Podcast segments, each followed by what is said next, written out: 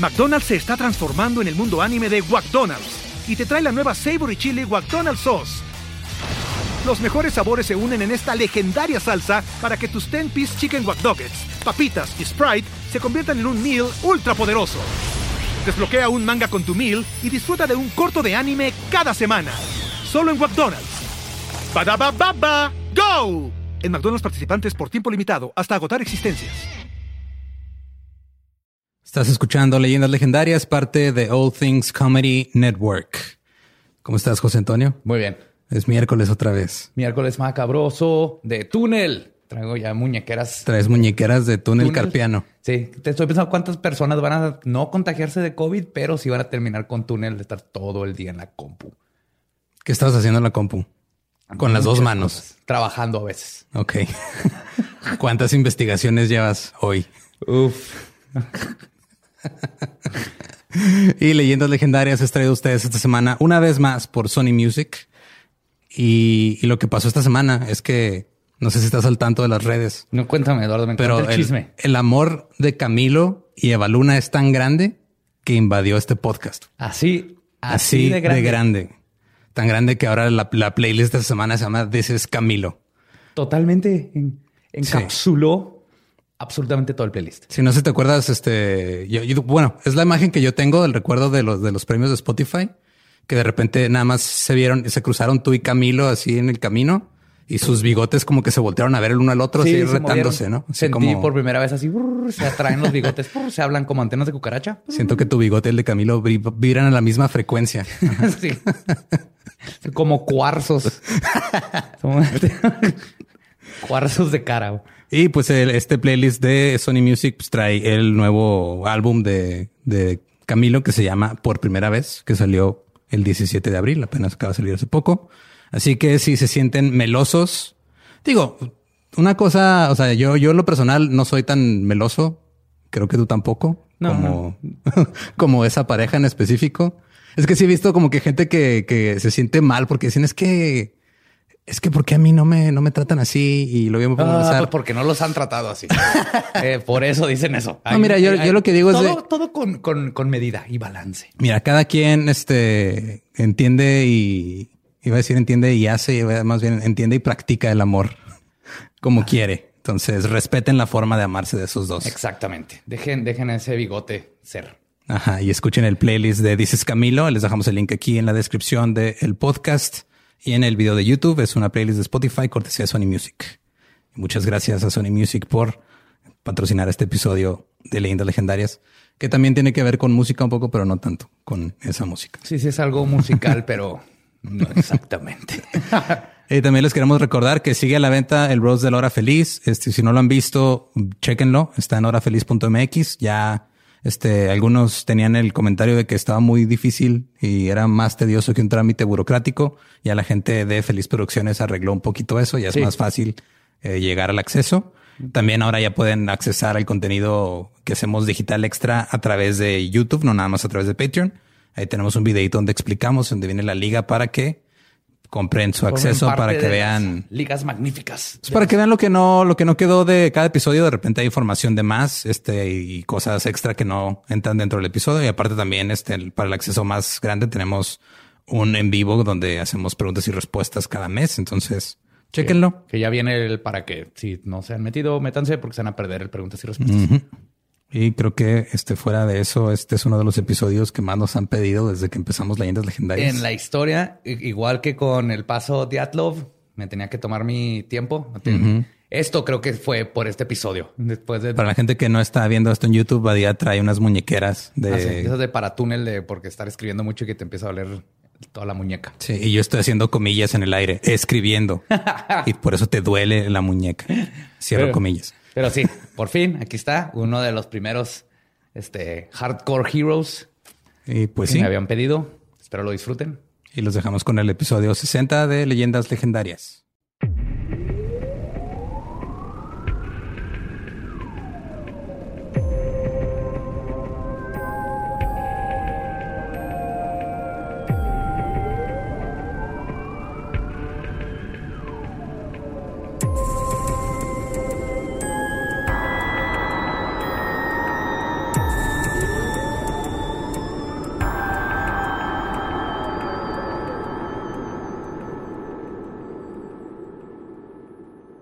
Bienvenidos a Leyendas Legendarias, el podcast en donde cada semana yo, José Antonio Badía, le contaré a Eduardo Espinosa y a un invitado especial casos de crimen real, fenómenos paranormales o eventos históricos tan peculiares, notorios y fantásticos que se ganaron el título de Leyendas Legendarias.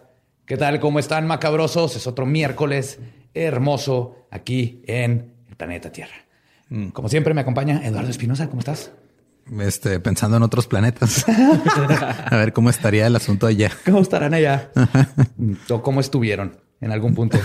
y pues ya saben, en la silla embrujada, Borré. Mario Capistrán. Muchas gracias. ¿Cómo estamos? Es Muy bien. Te, te, extrañé toda la semana. Yo también, a ustedes dos los extrañé mucho y a Gabe que esté. Pero, pues es que tenemos que estar encerrados, güey. Ya, estoy harto. Ya. Hay que siembrar un, un árbol y verlo crecer. Ya sembré algo. y se está creciendo y estoy orgulloso de eso. eso es este. En un futuro, cuando se caiga la economía, tú vas a sobrevivir vendiendo ese algo o consumiendo ese algo. yo no he sembrado nada, yo nada más compré un taladro. o sea, ah, muy bien. Aparentemente la cuarentena me está volviendo un hombre. ah, la ¿Y para qué de hacer algo? ¿Les mandé? Desde hacer ellos vas a taladrar. Eh, no, pues es que aparentemente ya tenemos permiso de colgar cosas en, las paredes, ah, entonces ya colgué la tele de la pared. Y eso es lo que he hecho en toda la cuarentena. Y, poner un cortinero. Me faltan dos. sí, yo también puse cortineros. Nosotros compramos... Ah, pusimos también cortinero y compramos papel tapiz, pero se lo robaron. Entonces tuve que volver a mandar papel tapiz. yo lo otra vez puse. ¿Papel tapiz? Es un pedo, güey. Este se pega solo, entonces esperemos que no. Sí, también el que yo, pero es que lo, fue en el baño y estaba medio cabrón. Ah, ok. Ya veré, ya veré cómo me va. ah, wow. Pero bueno, regresando Contenido de calidad. ¿Qué han hecho sus casas? es lo que les encanta. Nos estamos muriendo todos. Por nomás por platicar con alguien así. Si la, si la gente, si la gente por algo se conecta a ver leyendas legendarias cada miércoles, es por lo que decimos antes de entrar al tema. por imaginarnos con cinturón de así de constructor. Ajá, sí. me falta uno de Poniendo cortineros. De hecho, le, le está diciendo a Gabe antes de que empezamos a grabar, güey, que fui a, comprar un taladro y luego, pues, así estaba haciendo así fila afuera con mi cubrebocas y todo, porque nada más pueden entrar de poquitos a la tienda. Y ya adentro estaban vendiendo un, un combo de taladro y esmeriladora. Dije, güey, a huevo. Pero dije, ¿cuándo chingados voy a usar mi esmeriladora? Tengo 33 años y apenas acabo de comprar un taladro, güey. Llevo como 10 años pidiéndole el taladro a mi mamá cuando necesito colgar cosas en paredes ajenas. Eso sí te deberías de sentir. Yo no sé qué es lo segundo que dijiste, así que... ¿Esmerilizadora? Esmeriladora. Es con la que esmerilizas. Ajá. Arre. Pelada. Yo también lo tuve que googlear cuando llegué ahí, no te preocupes. ¿Y qué es? Fue así de que, mira, un combo, una esmeriladora. ¿Qué será eso? A ver, Google. Aparentemente es algo con lo que esmerilas. Es la madre que le pones un disco y puedes o lijar o cortar o rebajar cosas. Ah, chingón. Sí, es un grinder. Ajá. Básicamente. Pero ahora sí. En fin, ¿y qué estábamos? Estábamos. estábamos en que es 1969. Durante lo que se conoce como el verano del amor, el mundo pasaba por un nuevo movimiento cultural y musical. Los afroamericanos peleaban por sus derechos civiles, mientras que la juventud vivía la etapa hippie, abrazando la música, el amor, las drogas y no bañarse. Pero una persona y sus acciones es acreditada con terminar con esta era. Su nombre pasó a los anales de la historia de los asesinos en serie como uno de los más infames e icónicos. Pero se van a dar cuenta que en realidad era solamente un enano inseguro que además nunca mató a nadie. Hoy voy a desmitificar al hombre conocido como Charlie Manson. Mr. Manson. Eso es Mr. Crowley. Iba a cantar una de Marilyn Manson, pero luego los que no son fans no iban a saber qué estaba pasando. Pues así es, vamos a hablar de Charles Manson. Fuck, güey. Creo que es el que todo mundo conoce. Cuando te dicen un asesino en serie, la gente el primero que piensa es, Charles, Manson. Nos dar cuenta que ni, siquiera es asesino. No, es, en serie. es, un, líder de culto, es un culero, pero nunca fue asesino. el meme del abuelo Simpson. Podrá ser bla, bla, bla, bla, bla, pero nunca estrella porno. Ah, ese, meme es lo mejor. Pues para entender a Charlie Manson, como con muchos monstruos, tenemos que conocer a su mamá. Ada Kathleen Maddox Ingram nació en 1918. ¿Le podemos decir Mam Manson?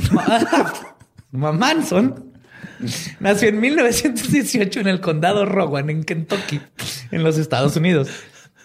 Su madre, Nancy, abue Manson, no, ya no queda. Su madre Nancy era una fanática fundamentalista religiosa nazarena que creía en la Biblia como algo que se debía tomar literalmente y era tan estricta que a sus dos hijas no las dejaba usar maquillaje, cortarse el cabello, ir al cine o bailar.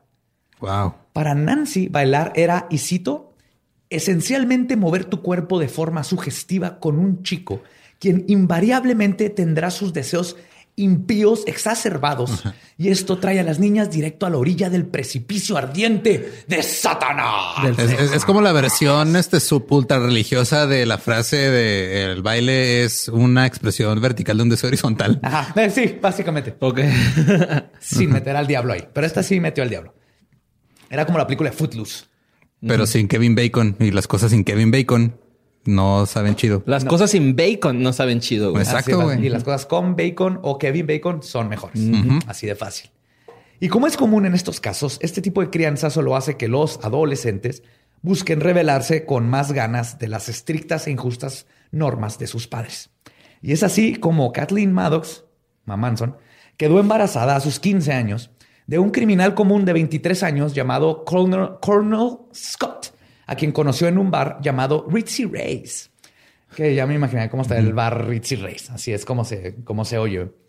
Quien, aparte de mentirle de que era un coronel, y no, nomás era su nombre, Coronel Scott, también Técnicamente no mintió. No. No, soy- Fue sincero. Ajá, fue sincero, güey. pues, le funcionó ser sincero. También evitó mencionar que estaba casado. Ahí sí la cagó. Ay. Después de tomar su primera cerveza, Kathleen se enamoró de este hombre mayor que le daba atención y para la primavera de 1963 se dio cuenta que estaba embarazada. Colonel Scott predeciblemente abandonó a Kathleen para ella, pero ella no perdió el tiempo y, y aparte, para darle celos a Scott y parte por tener un padre para su hijo, conoció a William Manson de 25 años. Ah, ok. Entonces el apellido de Manson no es de su papá biológico. Ok.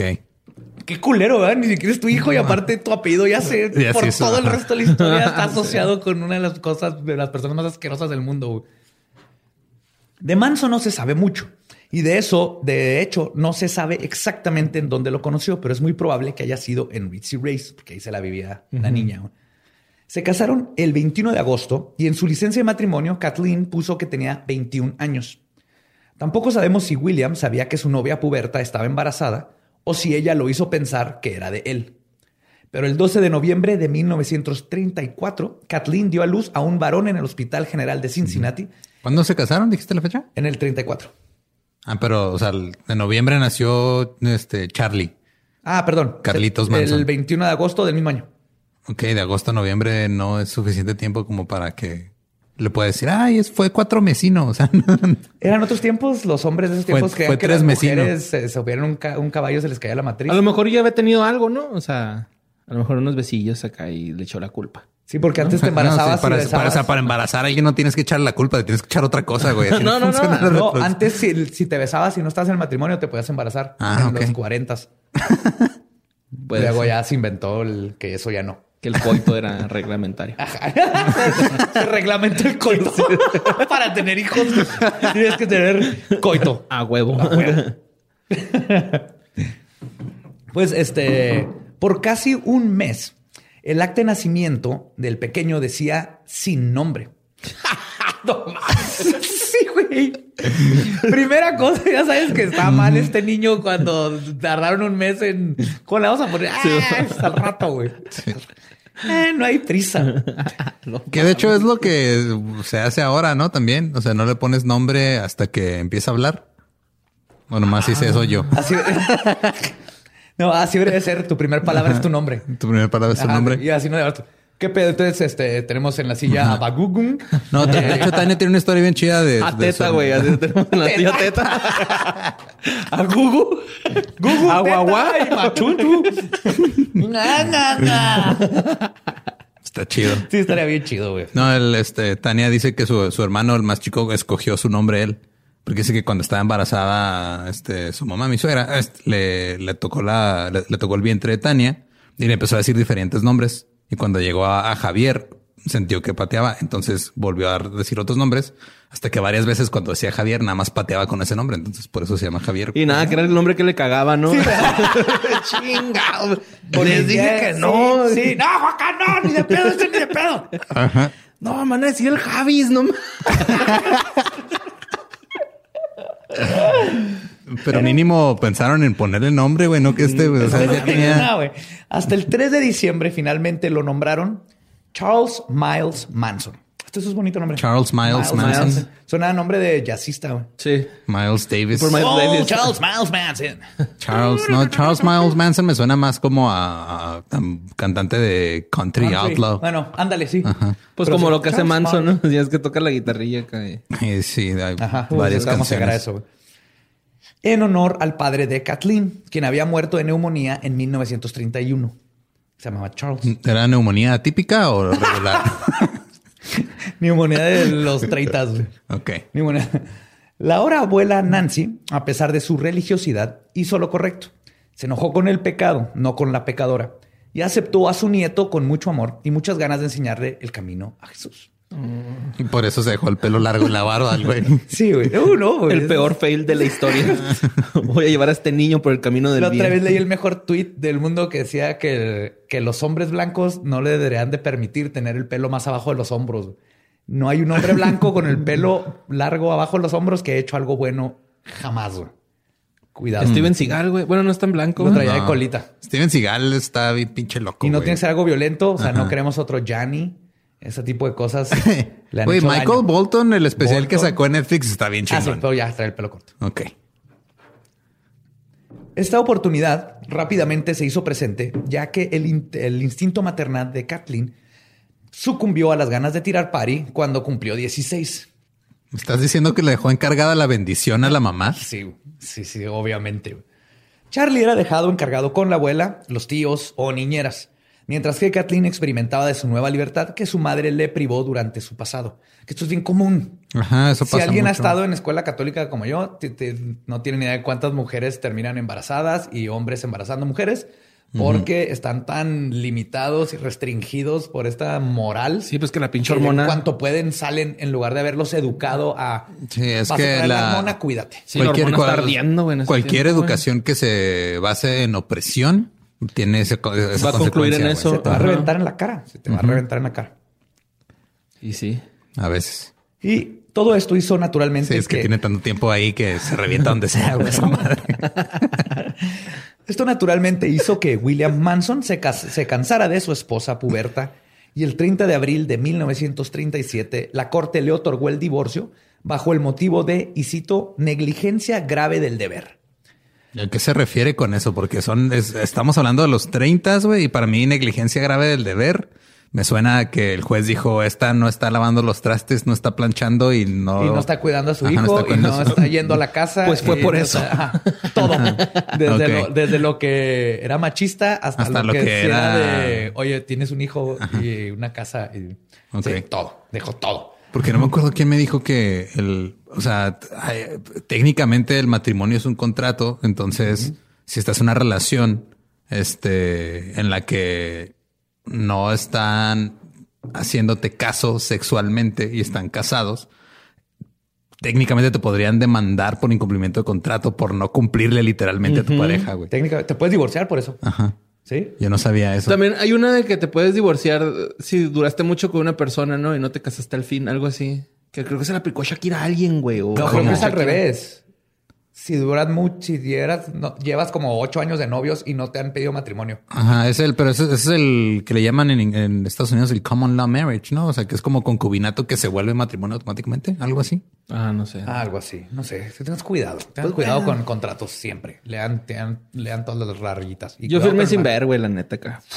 Bien. Sin ver. Pues el Kathleen no perdió el tiempo después del divorcio y para el 2 de octubre de 1938 se comprometió con un contrabandista de licor de nombre James Louis Roby. Nunca llega. No mames, güey. Verga, güey. La peor mujer escogiendo vatos en el mundo, güey. Así, güey. en la historia. Entonces ya sabrás Bueno, cómo digo, terminó su hijo. está, está este Kathleen y luego está Ilse Daniela Montiel. No, güey. No, te creas, sí te escogió bien. Ay, pobre. Sí, ahora anda con un contrabandista de licor. Para sus 20 años, Kathleen era una madre soltera, sin trabajo y con un hijo de 5 años a quien ignoraba constantemente. Algo que ella siempre culpaba a los demás. Y sería ese sentimiento de que el universo le debía algo lo que la llevaría a tomar una decisión que inadvertidamente afectaría y le costaría la vida a gente inocente por las próximas décadas. El primero de agosto de 1930. Es la primera vez que una madre soltera toma una decisión que le cuesta la vida a gente inocente No. por miles de años. No, no, creo que hay uno que nos afectó muchísimo más. Hace poquito fue Creo su- que hay varios. Sí, no fue un coronel, fue una paloma. Lo peor de todo. oh, shit. Sí, jodieron a mucha, mucha gente. Creo que siguen jodiendo. De hecho, parte de esto viene de esa jodida de hace dos mil años. El primero de agosto de 1939, Kathleen y su amiga Julia Vickers conocieron a un extraño de nombre Frank Martin, quien manejaba un automóvil Packard convertible y no se limitaba a mostrar su paca de dinero que cargaba cuando les pagaba los tragos a las dos muchachas, a quien invitó a un bar. Estoy faroleando siempre. Sí, güey, totalmente. Siempre vatos. Antes era que en un convertible, ahora es un Ajá. trocononón con la música madre. güey. Y patinándolo, ¿no? Sí. Sí, que ves así, güey. te- Tú no construiste esa troca. Si, si alguien construye su propia troca de la nada y luego se pone en mi casa y brrr, le pisa el acelerador, digo, que cabrón, yo no sé construir una troca, güey, de cero. Mis respetos, te mereces pisar ese Pero si nomás te conseguiste una troca y le pisas, no está haciendo nada más que ruido. Sí, güey. Kathleen decidió que esa noche se desquitaría de todo lo que el mundo le debía y convenció a su amiga Julia de que se merecía tener el dinero que tenía Frank. Después de seducirlo e insinuarle que se fueran a un motel, Kathleen le habló a su hermano Luther, quien, tío de, de Charlie, quien lo vio en una gasolinera. Después obligó a Frank, este, Luther obligó a Frank a bajarse del auto, le puso una botella de catsup en la espalda y le dijo que era una pistola y que le diera su dinero. Pero Frank no le creyó que era una pistola. Dijo, un momento, se siente como botella de cáncer. Sí, Esta camisa es nueva, güey. No, no abras la botella. Yo sí le he dado dinero. Sí traigo camisa nueva. Imagínate sí, soltar- manos arriba o le pongo divertido. Así el güey tarareando. Tananananan. Pues Frank no le creyó y Luther lo golpeó en la cabeza con la botella. Le quitó la cartera y junto con su hermana y Julia se robaron su automóvil y 27 dólares, que era todo el dinero que le quedaba a Frank. Los tres fueron arrestados. 27 dólares, Sí, güey. No mames. Traía 27 dólares. ya. Obviamente traía una paca, no era tanto de lo que parecía y en lo que pichó Beers le quedaron 27 dólares. Puros de un dólar para que pareciera un Sí, chingo, sí, ah, sí, güey. y nada de- más los, los de 20 y 50 así arriba. Sí, Era un güey. viejo gavilán, güey. Sí. O Sabía cómo apantallar. Todavía debía el convertible de seguro era prestado. güey. Pues los tres se llevaron. Rentado, el- sí, era prestadote a huevo. Se robaron el convertible y fueron arrestados al día siguiente. Porque obviamente todo el mundo, este tipo, pues llegó la policía y dijo, eran estas dos chavas, una se llamaba Katy, no le dieron nombres falsos y nomás tuvieron que ir al bar y decir, eh, ¿conocen a estas dos tipas? Y dijeron, sí, aquí se la viven. Y ahí estaban. ella, ¿no? sí. Pues, Luther recibió 10 años de condena por robo a mano armada. Desde le contaron la catsup como mano armada, güey. Oye, güey, tú no sabes cómo que se puede asesinar a alguien con Sí, catsup, claro, le, le- pues, le puso un putazote de todas maneras. Y a Kathleen le dieron cinco años por robo, nada más. Y la vida del pequeño y descuidado Manson, que vio a la a policía llevarse a su madre esposada, solo se pondría peor de ahora en adelante. Chibi Charlie Manson fue mandado a vivir con sus... no estaba chiquito. Te mamaste. Chibi Charlie Manson. Me lo imaginé así todo. Aquí todavía lo podemos ver adorable. Aquí era un inocente. Aquí no es su culpa lo que le está pasando. Así esos monitos, monitos tejidos que les mandan. Sí, me Amigurumi un Charlie. Manson. Fue mandado a vivir con sus tíos Bill y Glenna y su prima de 8 años, Joanne, quienes vivían en el pueblo de McMehen, en Virginia del Oeste. Ya que la penitenciaría donde estaba su madre, que estaba en Mountsville, quedaba a 5 millas de casa de sus tíos, y su abuela creyó que era importante que Charlie pudiera visitar a su madre lo más seguido que pudiera. Por eso lo mandó a vivir para allá. Pero en retrospectiva, esta idea no fue tan benéfica para Chibi Charlie Manson. Verán, la vida de un niño básicamente abandonado por su madre y medio criado por una abuela fanática religiosa lo transformó en un niño mal adaptado socialmente quien a su corta edad ya era un man- manipulador emocional, mentiroso compulsivo y mostraba actitudes violentas cuando no le hacían caso. Apenas tenía cinco años. No mames. En una ocasión atacó a su prima Joan con una hoz que encontró en el jardín. Una hoz.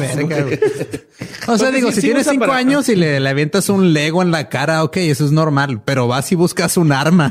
¿Qué prima? ¿Qué? Ah, soy la parca. Sí, Voy a cortarle el bush, prima. Otra vez, cuando su prima. Tenía ocho años, güey, todavía no. ah, todavía. Todavía no. Simón. Otra vez, cuando su prima lo salvó de un bully de la escuela al morderle el dedo. ¿Al bully? Sí, al bully. O sea, llegó, salvó a su primo y luego le mordió el, de- el dedo bien cabrón al bully y el bully salió llorando. Entonces llegaron a regañar a Joan. Ajá. Y luego le dijo Joan, defendí a mi, A mi primo. a mi primo y le mordió el dedo. Y luego fueron a preguntarle al Charlie que qué pasó, que sí es cierto. Y Charlie le dijo a la maestra que no era cierto que su prima atacó al niño Hijo, nomás güey. porque sí, güey. Pinche mamón, güey. Insoportable desde niño, güey. No, Insoportable. hombre, güey, unos patines en el suelo, una hora, güey, ahí, güey, empanizarlo a patadas, güey. Así, güey. Che mamón, te defendí, güey, y todavía echaste mentiras, no, güey. Sí, de- ya desde aquí te empieza Sí, a mal el güey, mocoso. pinche mamón. No, no, no era agradable. güey. Un día, la maestra, cansada de las mentiras y actitud de Charlie, lo regañó enfrente de la clase, ventaneándolo, diciendo que su mamá era una criminal y que estaba en la cárcel. ¡Ah, bien ardidota, güey! Sí, güey. Y aparte- También te ponte a pensar a qué grado, o sea, te llevó al límite un niño de, de esa edad para Cinco, decirle de chingaderas así enfrente de todos. ¿Sabes qué? Tu jefe es una puta. Eres maestra. Sí, todos pongan atención, clase. La mamá de Charlie es una puta y está en la cárcel. y de seguro le gusta el sexo anal. Me voy a salir del salón para que se rían una hora de él. Y cuando regrese vamos a pintar esas catarinas. Y descuida sus labores domésticas. y todos, oh, pinche Charlie, güey. Charlie rompió en llanto y no paró hasta llegar a su casa, donde su tío lo recibió. Lo escuchó, lo confortó y le dijo que había tenido un momento traumático en su vida. No se crean. Para enseñarle que los niños no lloran, güey. Lo vistió en un vestido de su prima y lo hizo ir al día siguiente a la escuela vestido como niña. No te pases de ver. Para no que mames, aprendiera a, y cito, no ser un maricón. Así. Lo hizo al revés el tío, güey. No- Totalmente, güey. Es que no tenía, o sea, todo esto sí es una víctima, Charlie, aquí. Es un Sí, niño. güey. Pobrecito, güey. O sea, Y era un mocoso malcriado, pero no es su culpa ser un mocoso malcriado, es culpa de cómo te crié. de- ajá, sí. De, de ahí la palabra mal. Aparte, no tiene nada malo, güey, usar un vestido, güey. No, claro que Ajá, no. Pero en estos tiempos, pobre niño no sabía qué onda y, y lo venía todo traumado y ahora lo traumas más. Cada que Charlie recibía una reprimenda, simplemente se guardaba el odio y parecía no importarle los castigos. Su prima Joan mencionaba, y cito, podías darle cinturonazos todo el día y aún así se comprobaba, se comportaba como quería. Dije cinturonazos. Y luego la cagaste en comprobaba, pero es que toda mi Poco a sangre, poco, toda la ajá. sangre se fue Sí. a, a esa palabra. güey. mi cerebro uf, y ahí se gastó y ah, ya. se relajó la lengua y valió verga comportaba.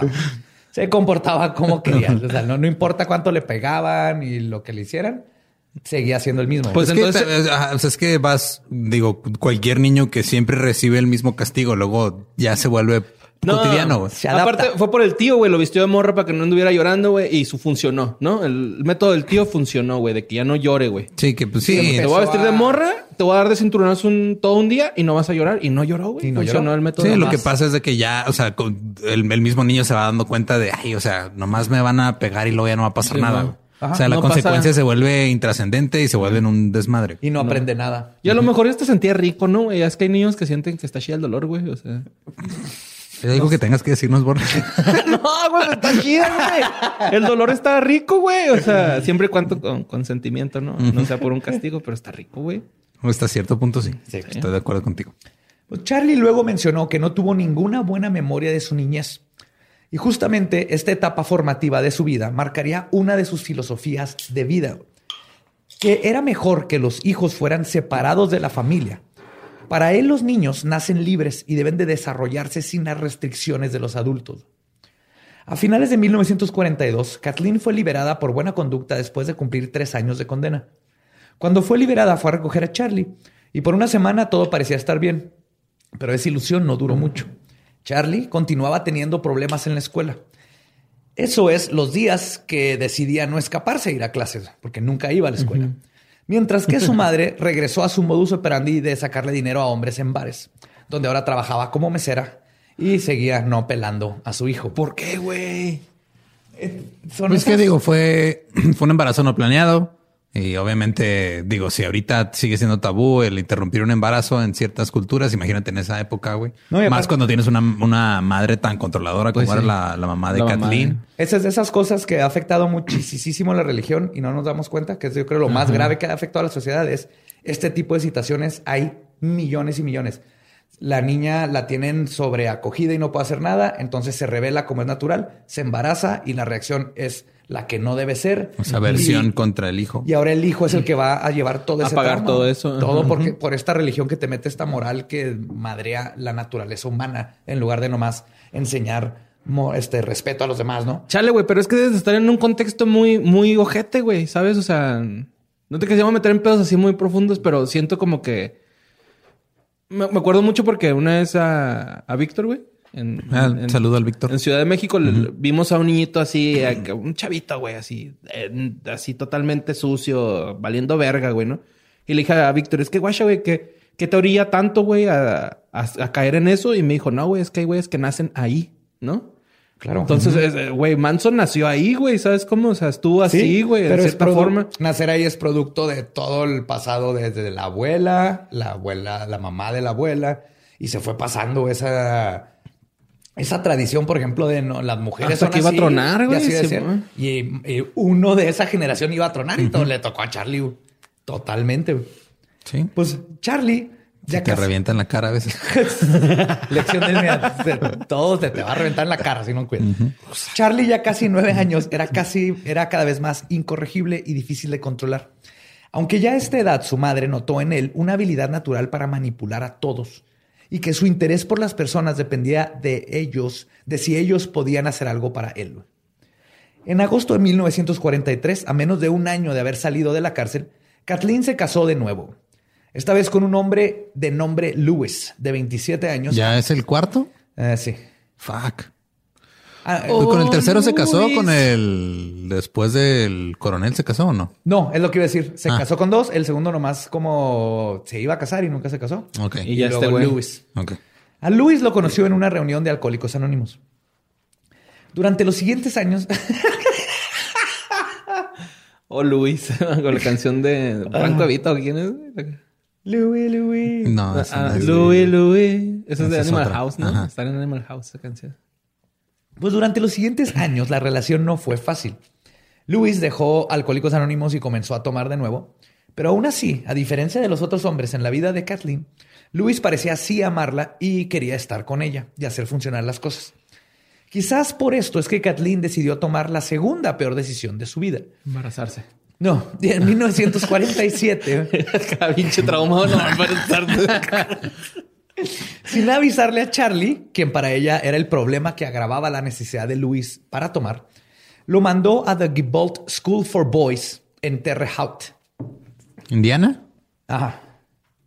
¿Cualquier cosa sabías que estaba en Indiana? Ahí estuvo. Por, no, una, una, un recuerdo súper, súper específico que no tiene sentido que cuente aquí, ah, pero te lo cuento fuera del aire. Pero lo mandan, que era un reformatorio de mínima seguridad a una hora de donde vivían.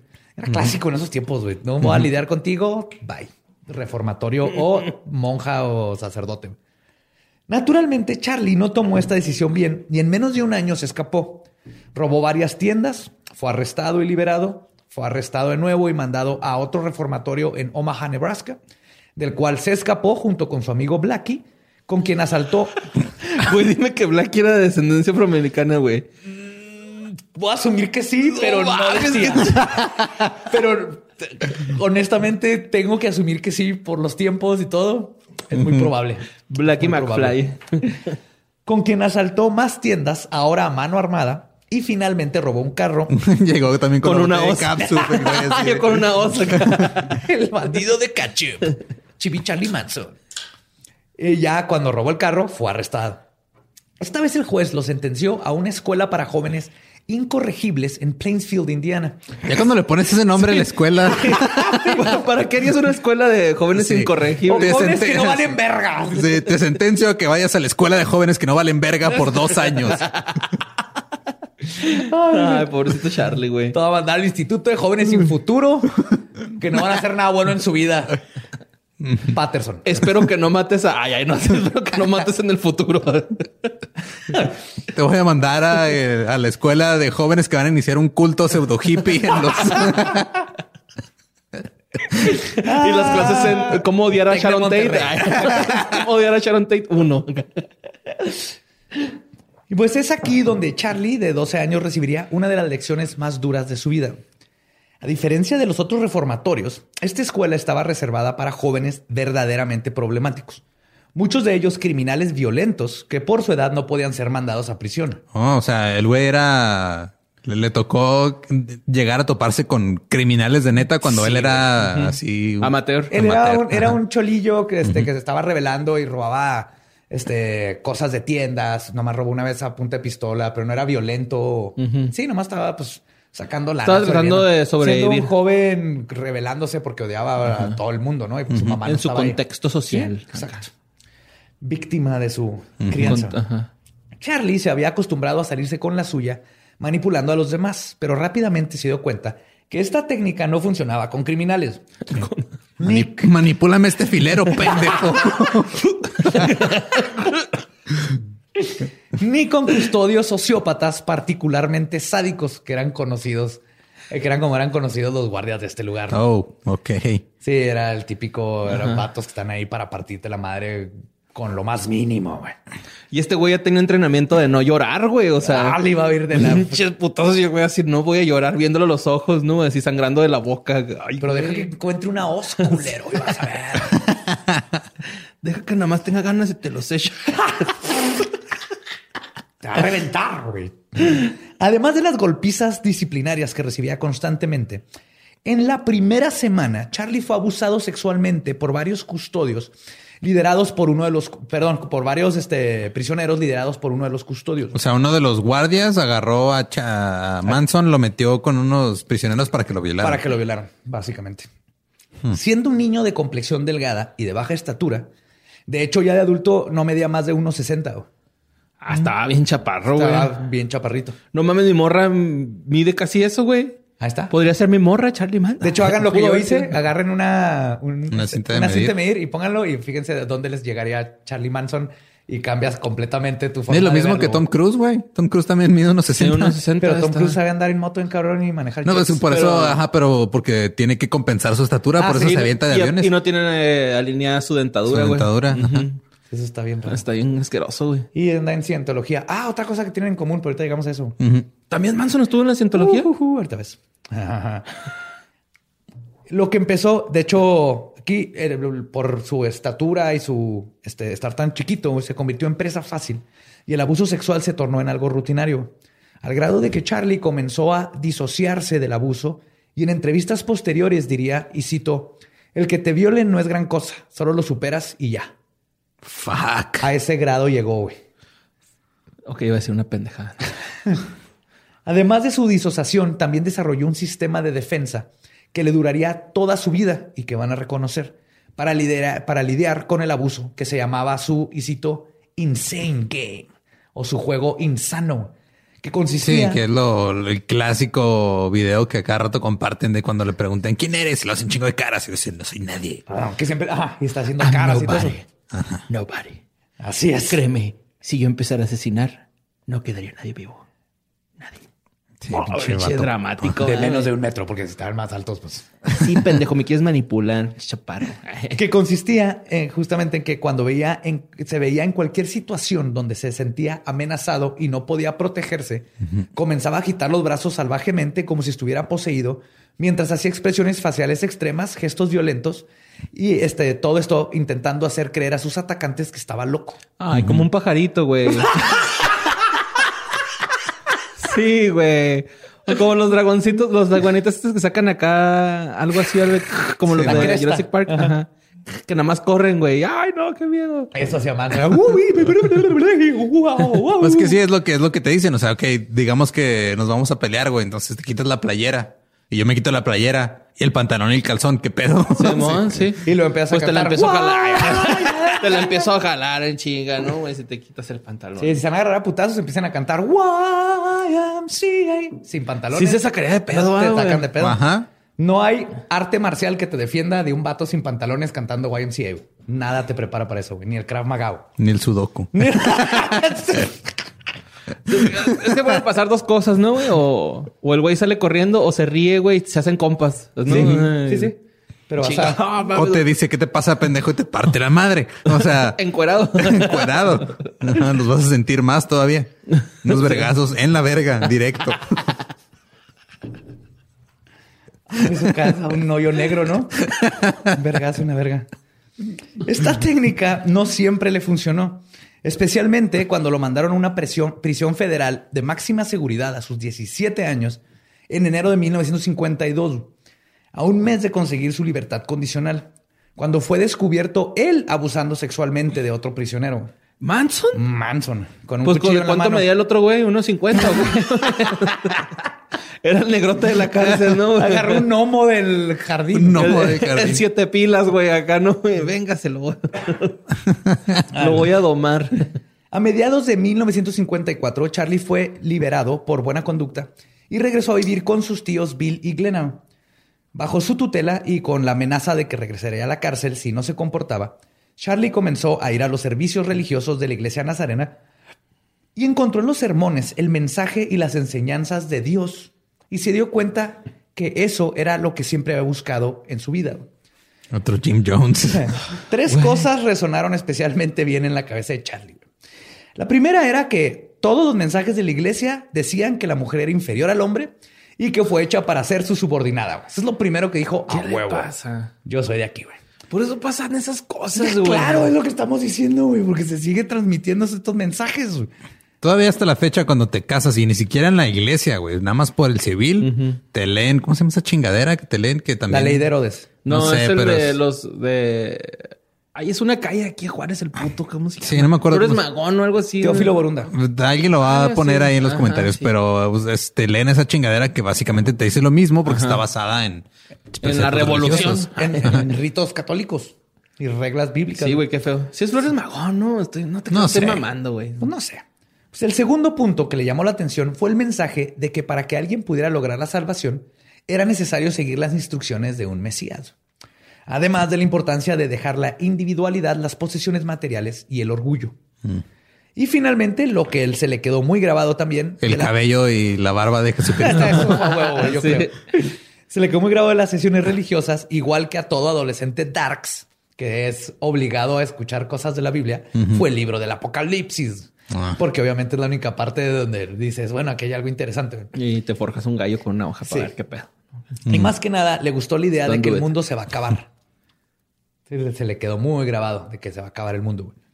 Aún sin saberlo, Charlie ya tenía las bases de lo que eventualmente se convertiría en su culto. Pero antes de que eso sucediera, el 13 de enero de 1955 se casó con Rosalie Jean Williams, quien según su acta de matrimonio tenía 17, pero en realidad tenía 15.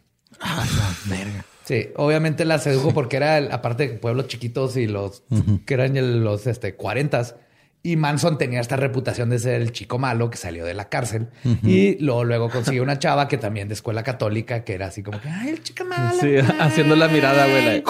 No, la- ¿te acuerdas de esa movie, se Sí, estaba Manson atrás así con un chaleco de piel cortando un palo en un pico, güey. Mientras arreglaba un carburador. Prendiendo un tiempo. encendedor cipo, güey. Sí. Pero ¿cómo se llama esa, esa movie, güey? La de... De un chavillo que lo meten en la cárcel luego se vuelve bien malo y lo cambian de escuela. y-. Súper vieja. Súper vieja. No, Daniel el Travieso, ¿no? No, no tan vieja como Daniel Travieso en Sandlot. Es, ah, el chico, el nuevo chico, algo así, lo que hace la mirada acá mala que. No, no se acuerdan de esa movie, güey. No. Ok, irrelevante. Los padres de Jean le dieron permiso de casarse porque les dijo que estaba embarazada. Porque te puedes casar a los 17 si te dan permiso tus papás, bueno, menor de edad. Sí, te tienen que firmar ellos también el, acta de matrimonio. Entonces sí le dieron permiso a ella porque les dijo que estaba embarazada de Charlie, lo cual era mentira. güey. Pero justo antes de la boda se embarazó de neta. güey. Ah, ¿no era estéril Charlie, güey? ¿What? A él no fue el que le pusieron un vergazo en la verga. güey. Ok. él está, está, está bien. De hecho, acaba de embarazar a, Ah, está morra. Los recién casados decidieron irse a vivir a California, de donde, donde ahora vivía Kathleen o Mamanson. Y decidieron irse a vivir su nueva vida en un carro robado. Charlie fue arrestado, pero el juez mostró clemencia al enterarse de que iba a ser papá. O sea, se acaban de casar apenas iban a. El 10 de marzo, Rosalí dio a luz a... Si vas a tener que regresar el carro, las latas que le amarraste atrás también son robadas. ¿Cómo- Mínimo recíclalas. ¿Cómo se llama la morra? Jean. Jean. Ajá. Como, como jeans, pero La sin de- la S. Ajá, Jean. La esposa de Scott. Sí, pues fue arrestado, pero el juez que le, le dijo, ah, vas a ser papá. Este Jean, de hecho, fue, fue y le dijo al juez, oiga, vas a ser papá. Y como era un, un algo no violento, pues traía un carro robado, le dijeron, ok, este, le subieron nomás su libertad condicional, ¿no? ¿Cuántos años más iba a estar en ella? El 10 de marzo, Rosalie dio a luz a Charles Manson Jr. El bebé de Rosemary, güey. Güey, no esto, güey. acá. ok, va, va. Y el 14 de marzo, Charlie fue arrestado por otro carro que había robado en Florida, güey. O sea, un juez lo soltó por este carro robado, pero lo agarraron por otro carro que tenía. Fí- Fíjate, al, al principio, güey, te iba a decir que cuando, cuando yo tuve conciencia, mi papá me dijo, güey, a mí no me importa si seas barrendero mientras es el mejor barrendero del mundo. Manson es el peor ratero del mundo, güey. O sea, es el más famoso, güey, de todo, güey, pero es el peor, güey. O sea, no trascendió, güey. Igual que la mamá que le agarraron en chingue. Sí, güey, Los sí. genes a cagarla en todo, güey. Sí, no es bueno para nada. Es Para cagarla, Es bueno para cagarla. Sí. para valer ver. Y de hecho, pues esto no viene en la historia, pero el Charles Manson Jr. se suicidó ya años después porque Sí no aguantó. No. ¿Lo de su papá? Ajá. Ah, o sea, él estaba consciente de quién era su jefe. Sí. Nunca lo vio ni nada. pero- Ah, es que ve, güey, tenía buen corazón de padre, ¿no? O sea, no abandonó a su hijo como a él, güey. Yo creo haber. O sí lo abandonó. No, no, no. A No, sí lo abandonó. Vamos, vamos adelante. Ajá. Eh, fue arrestado de nuevo y fue mandado a Terminal Island en San Pedro, California, una de las pocas prisiones federales hechas para contener prisioneros de bajo riesgo y no violentos. Y seguiría justo aquí donde se terminaría de forjar la personalidad del Mesías que asociamos con Charles Manson. En prisión ofrecía cursos, ofre- la prisión, perdón, ofrecía cursos para terminar tu carrera o aprender algún oficio. Y Charlie decidió que el oficio que iba a aprender era el de ser proxeneta. Además, tomó un curso de Dale Carnegie. Dale Carnegie era un exitoso life coach antes de que les dijeran life coach, que escribió el libro How to Win Friends and Influence Influence People. People. Cómo ganar amigos e influenciar a la gente. Que hasta la fecha lo siguen recomendando para cursos de ventas y de Es, todo eso. es- es horrible, es horrible. Es otro coaching, es otro de donde empezó el coaching. Y, y igual que con la Biblia, Charlie solo se enfocó en las partes que él consideraba importantes para su crecimiento. Entre sus nuevas mantras de vida que aprendió fue del curso fue, y cito, todo lo que tú o yo hacemos nace de dos motivos: la necesidad sexual y la necesidad de ser alguien más grande en la vida. Otra, otro término del libro es, y cito, la única forma de influenciar a alguien más es hablándole de lo que esa persona quiere y enseñándole cómo conseguirlo. La otra es, haz que la otra persona se sienta importante y usa la tea- tea- teatralidad, perdón, dramatiza tus ideas. Güey. Como ven, esto está en fuego, ya, estás, ya, ya estamos viendo al Manson que conocemos. Ajá, sí, pinche político, güey, ¿no? Sí, no sé quién le está dando estas pinches, porque le da estas clases a presos. Charlie era pequeño de estatura. Porque la mayoría de los presos no se va a ir a iniciar un culto y matar gente, güey. Porque la mayoría de los presos están ahí y, y, digo, unos se reforman y todo y Sí, la aprenden mayoría se algo. quiere reformar. Pero de vez en cuando sale un pendejo que tiene un complejo de inferioridad por su estatura y, y es un desmadre. Sí, Y porque lo Sí, golpeaban y lo violaron y un chingo de cosas, ¿no? claro. Sí, fue la tormenta perfecta como Sí, se va formando todo esto. Nada más, o sea, cuando... ya es que cuando eres chaparro y, y te sientas para alcanzar la mesa, te ponen unos... Este... unos directorios. Le ponían esos en las rodillas cuando lo... Lo- Yo creo que pregunta chido. al aire, pregunta al aire. Con la altura de la cama quedaba chido, ¿no? Antes de que alguien se ofenda, este imbécil hizo unas cosas bien culeras en la vida. Charlie era pequeño en estatura y toda su vida vivió como víctima. Con todo lo que aprendió hasta este punto en su vida, se dio cuenta que no necesita ser físicamente más grande que el otro para dominarlo. Lo que necesitas es convencerlo de que te necesita. En 1957, su esposa Rosalie le entregó los papeles de divorcio en la cárcel. Él se sintió traicionado, pero sin mucho más que pudiera hacer, decidió continuar estudiando su nuevo oficio. Proxeneta. ¿Sí? Aprovechando que estaba rodeado de criminales, decidió aprender de la mente criminal. Ahora sí se fue con los proxenetas, perdón, enfocándose en la parte que él percibía como su habilidad para manipular y controlar a las prostitutas, que era lo que le llamaba más la atención. En sus malintencionados estudios aprendió que los pimps consideraban que las mujeres que han vivido un evento traumático eran las más fáciles de manipular. Además de que era importante separarlas de su familia y amigos y de esa forma empiezas a controlar todas sus posesiones personales para que así se hagan completamente dependientes de ti. Sí, aplicó, o sea, aplicaba la de las, las poquianchis literal, güey. Era lo que aprendió, hacían. Aprendió Poquianchis 101 en, en, en, la terminal San Pedro, California. Güey. Sí, o sea, es el pedo de o sea, te separo de, o sea, te corto los lazos te, y, y, y, te vuelvo este parte esencial de esto. No, sí, no o sea, es, es lo, lo, que decía Badía de que este haces que te necesiten, güey. Uh -huh. Que digo, también es lo que hizo R. Kelly. Vean el documental, güey. Sí. Es cortarles todos es los contactos todos los con la familia. Ajá, es este decir, no, o sea, yo te voy a dar todo, no, no, necesitas a nadie más. Yo voy a controlar tu vida porque yo soy el que, el que sabe que el pedo, que puede que hacerlo, ¿no? Y, y, a la hora de que dices, ¿sabes qué? Ah, esto no está tan chingón, güey. Eso que nos metamos hurones todas las noches, como que ya no me gustó. Pero dices, ¿y ahora dónde me voy, güey? Ya no tengo dinero. Uh -huh, uh -huh. Eh, estoy a 10 mil millas de, de, mi estado. Sí, es, pues... lo, los metes a la gente un contexto en el que sienten que aunque se salgan no van a tener a dónde ir ni con quién ir. Uh -huh. Entonces ya dicen, no, pues es que no me queda de otra más que seguir aquí. Y, sí, te, y, muchos lo que hacen es que para, para sobrevivir eso se convencen de que están bien. Como los que sí se tomaron el, el, el ah, los okay. que se tomaron el Flavor Aid. Ajá. Como por gusto. Charlie fue liberado en 1958 e inmediatamente comenzó a poner a prueba su nuevo oficio de proxeneta. Pero fue arrestado al poco tiempo por dar cheques fraudulentos. Sí, güey. Como tú dices, es lo peor. Sí, güey, es el, el, peor, güey, criminal de la historia, güey. Su condena fue suspendida gracias a que una de sus prostitutas, Candy Stevens, de 16 años, testificó que se iban a casar y que ella estaba embarazada. También fue falso. Falsísimo. Pero Charlie gana Charlie y en junio de 1961 fue arrestado de nuevo por cruzar prostitutas de un estado a otro violando la ley de Mann. Entonces, la ley de Mann fue una ley que se hizo, que, que es más act, pero no hay, no hay el equivalente el en México. Act, que es como, act. no es una ley, es como un tratado, un acuerdo, ¿no? Más o menos. El punto es de que okay. era para evitar la trata de blancas. De Entonces, en Estados Unidos, si cruzas si vas con una mujer de un estado a otro con el fin de, de, de lucro, te, te, pueden arrestar automáticamente. ¿no? Y se llama el Man Act. Man con doble N. Con doble N. Okay. ¿Y cómo se enteraban que ibas con ese fin?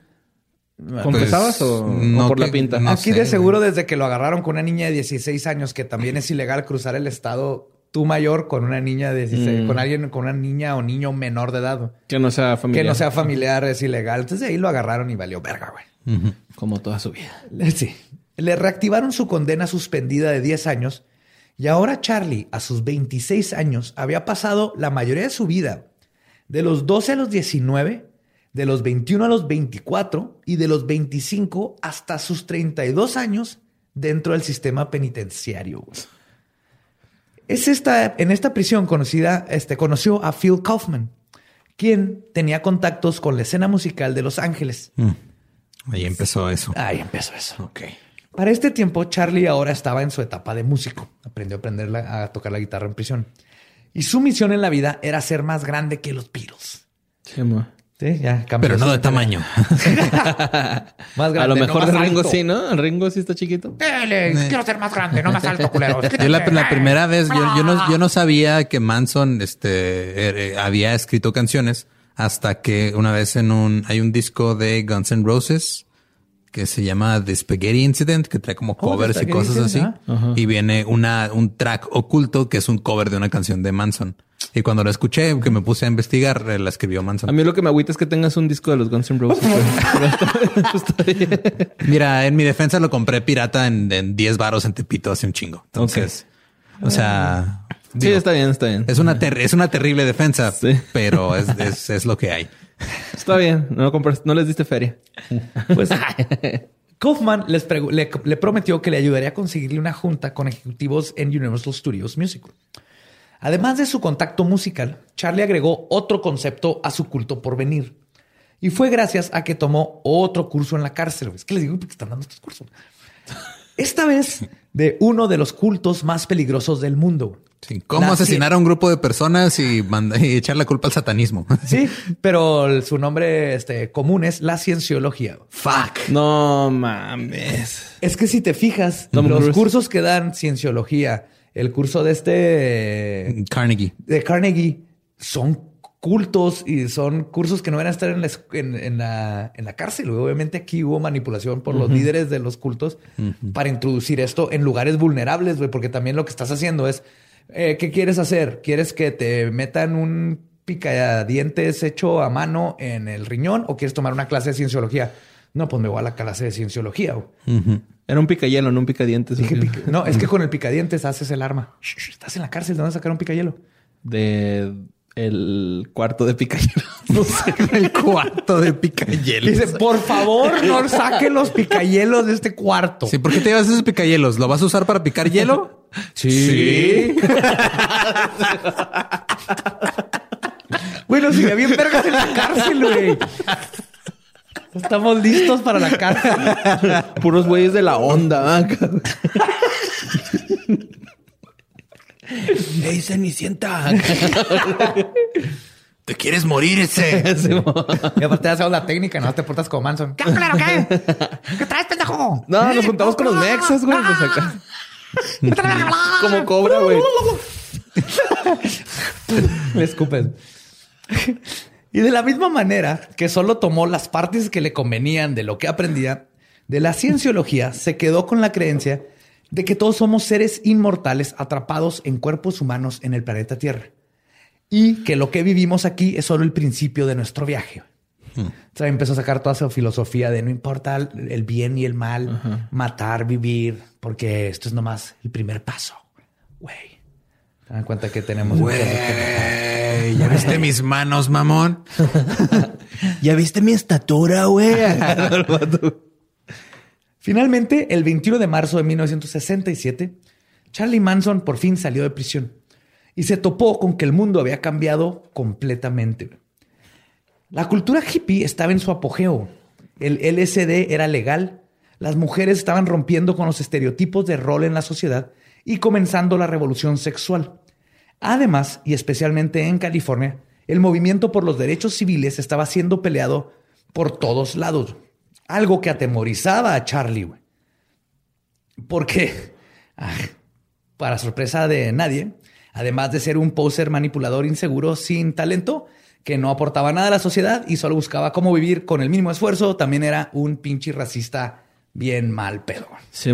Sí, pues en la, Súper racista. en la cárcel se tatuó la sáustica, ¿no? Acá te acuerdas que. Sí, sí. La sosa. Sí, la suástica. La sosa cáustica. La ¿Cómo sosa dije? cáustica. ¿Cómo dije? La sáustica. sosa cáustica. Eh, compa, tatué una sosa cáustica aquí. güey. Gracias por arriba, Juárez. Sí, este. En la idea para él de que los afroamericanos querían pelear por sus derechos convenció a Charlie de que esto detonaría una guerra civil en poco tiempo. Viajó a San Francisco, donde entró a la Universidad de Berkeley. ¿Charlie? No a tomar clases, obviamente, sino que a sentarse en los jardines a tocar su guitarra. tu cara así. güey. Sí, a trampar, a trampar. trampar, ah, arre, vamos a buscar morras. Imagínate, viene de. No de mames los- que ese güey compuso Wonderwall porque ahí sí se vaya la... Es lo que se sentaba ahí. No, pero compuso la de Te quiero tanto.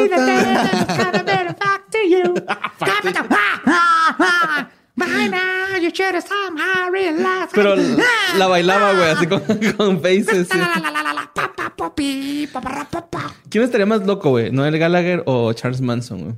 Gallagher. Por mucho. No más que Gallagher no, ha- ¿Cómo me no ha matado a gordo? nadie que sorry, sepamos. Sorry, pero me cae mal ese güey. Sorry. Pero Wonderwall está bueno. Sí, está bueno. Sí, sí. Pero sí, se sentaba Y ahí. también Champagne guitarra. Supernova. No, güey. no, es el- o sea, es la canción más débil de Oasis. Sí, pero es buena. Champagne Supernova es una obra sí maestra. está chida. Se sentaba ahí para atraer a los jóvenes altamente susceptibles y drogados que estaban viviendo por el Summer of Love, que era el verano del amor, y que estaban buscando a alguien que los guiara. Es que también, o sea, es cuando te das cuenta eh, de la diferencia de culturas entre México y Estados Unidos, güey. O sea, mientras en Estados Unidos está el verano del amor, en México que tenemos julio regalado, o sea, no mames. Sí. sí, de hecho, acá celebramos diferente el 420, ¿no, güey? A- Allá, o sea. Sí. Y este. Oye, es el 420 y es el 24 porque Ajá, usamos sí. el formato de fecha al revés que ellos. Apenas El acabamos de formato- celebrar uno. El formato de ellos está pendejo también. Y también aquí quiero tomar la oportunidad para decirles, este, no estoy diciendo que todos los que se sientan en el parque a tocar guitarras son próximos líderes de culto, pero si tú vas y te sientas a uno de uno de ellos cuídate, nada más cuidado, cuidado por favor. Pues Charlie había inadvertidamente entrenado toda su pinche vida para este momento, güey.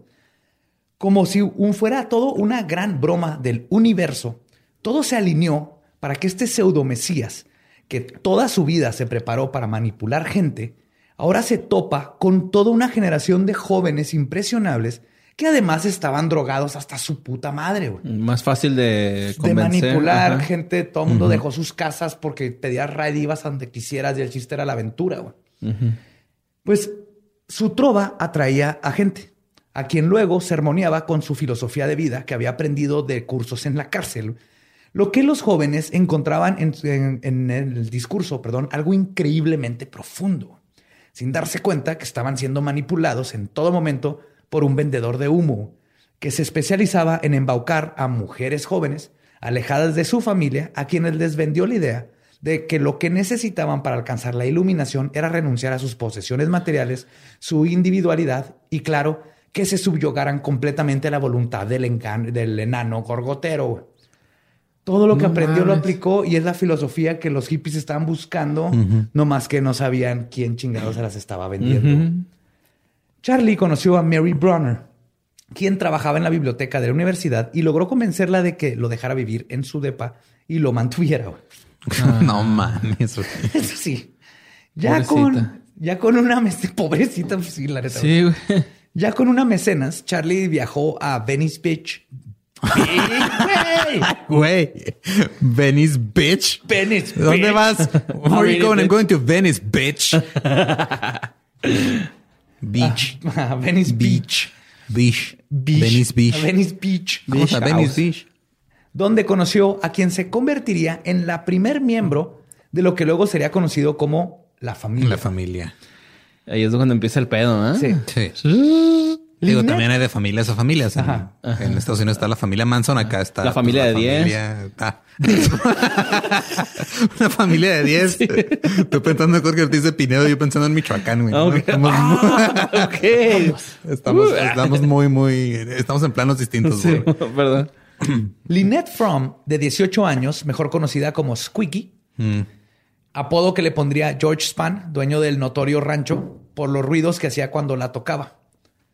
Pero me estoy adelantando. Si ya vieron este Once Upon a Time in Hollywood, es el personaje que hace esta Dakota Fanning. Ah, ok. Charlie la sedujo física y mentalmente y le dijo que él la- lo llamaba, que a él, perdón, lo llamaban el jardinero, porque cuidaba a los flower children, Oh. a los niños flor, que es como le decían a los hippies. Nadie le decía al jardinero, güey. Jamás en su vida nadie le había dicho eso. Y tú sabes que no puedes confiar en alguien ajá, que que se pone su propio apodo.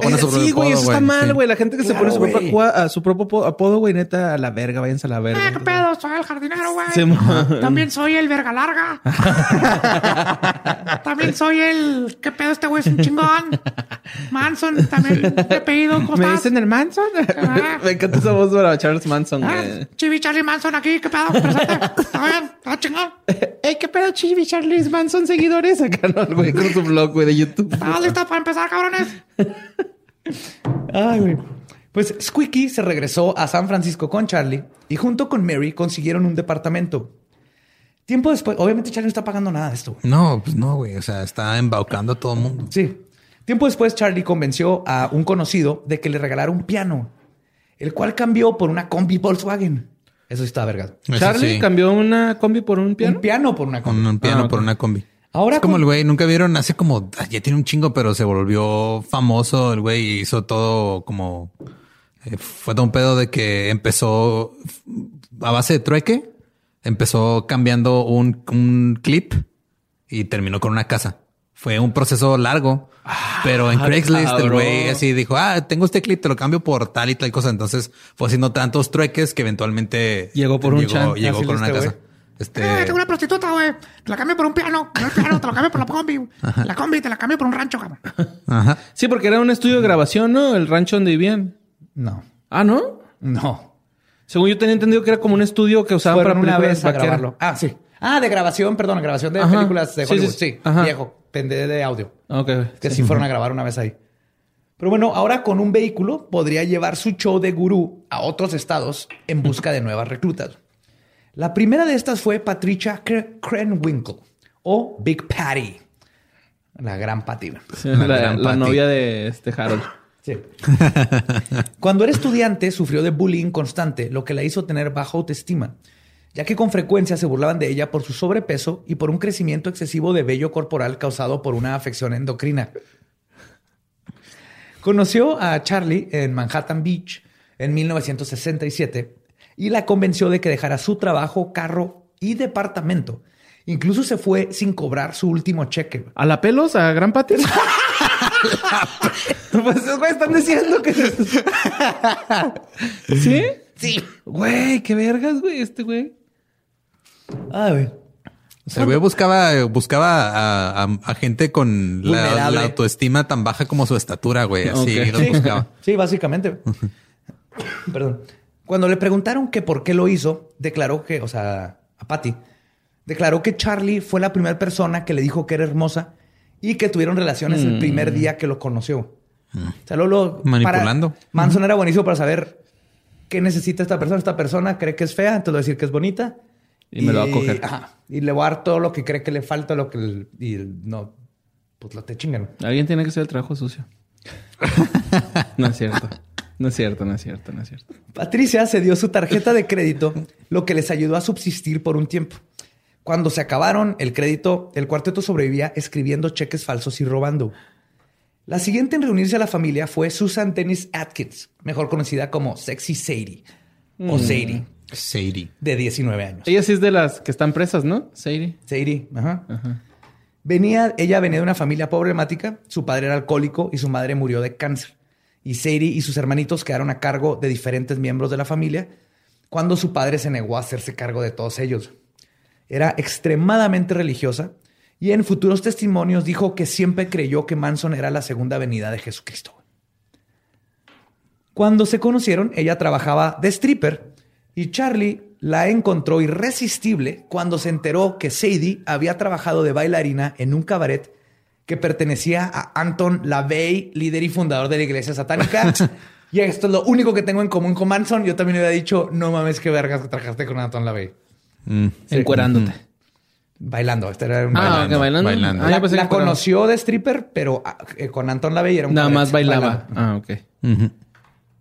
En el otoño del 67, Sadie luego fue, perdón, Sadie luego fue quien atrajo al primer hombre que formaría parte de la familia Manson.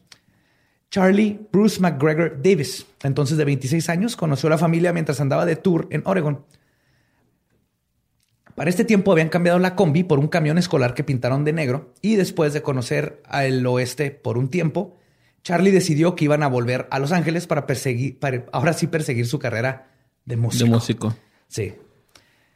Su viejo compañero de prisión, Phil Kaufman, había cumplido su palabra y le consiguió una sesión de grabación en los estudios universales con el productor Gary Stromberg.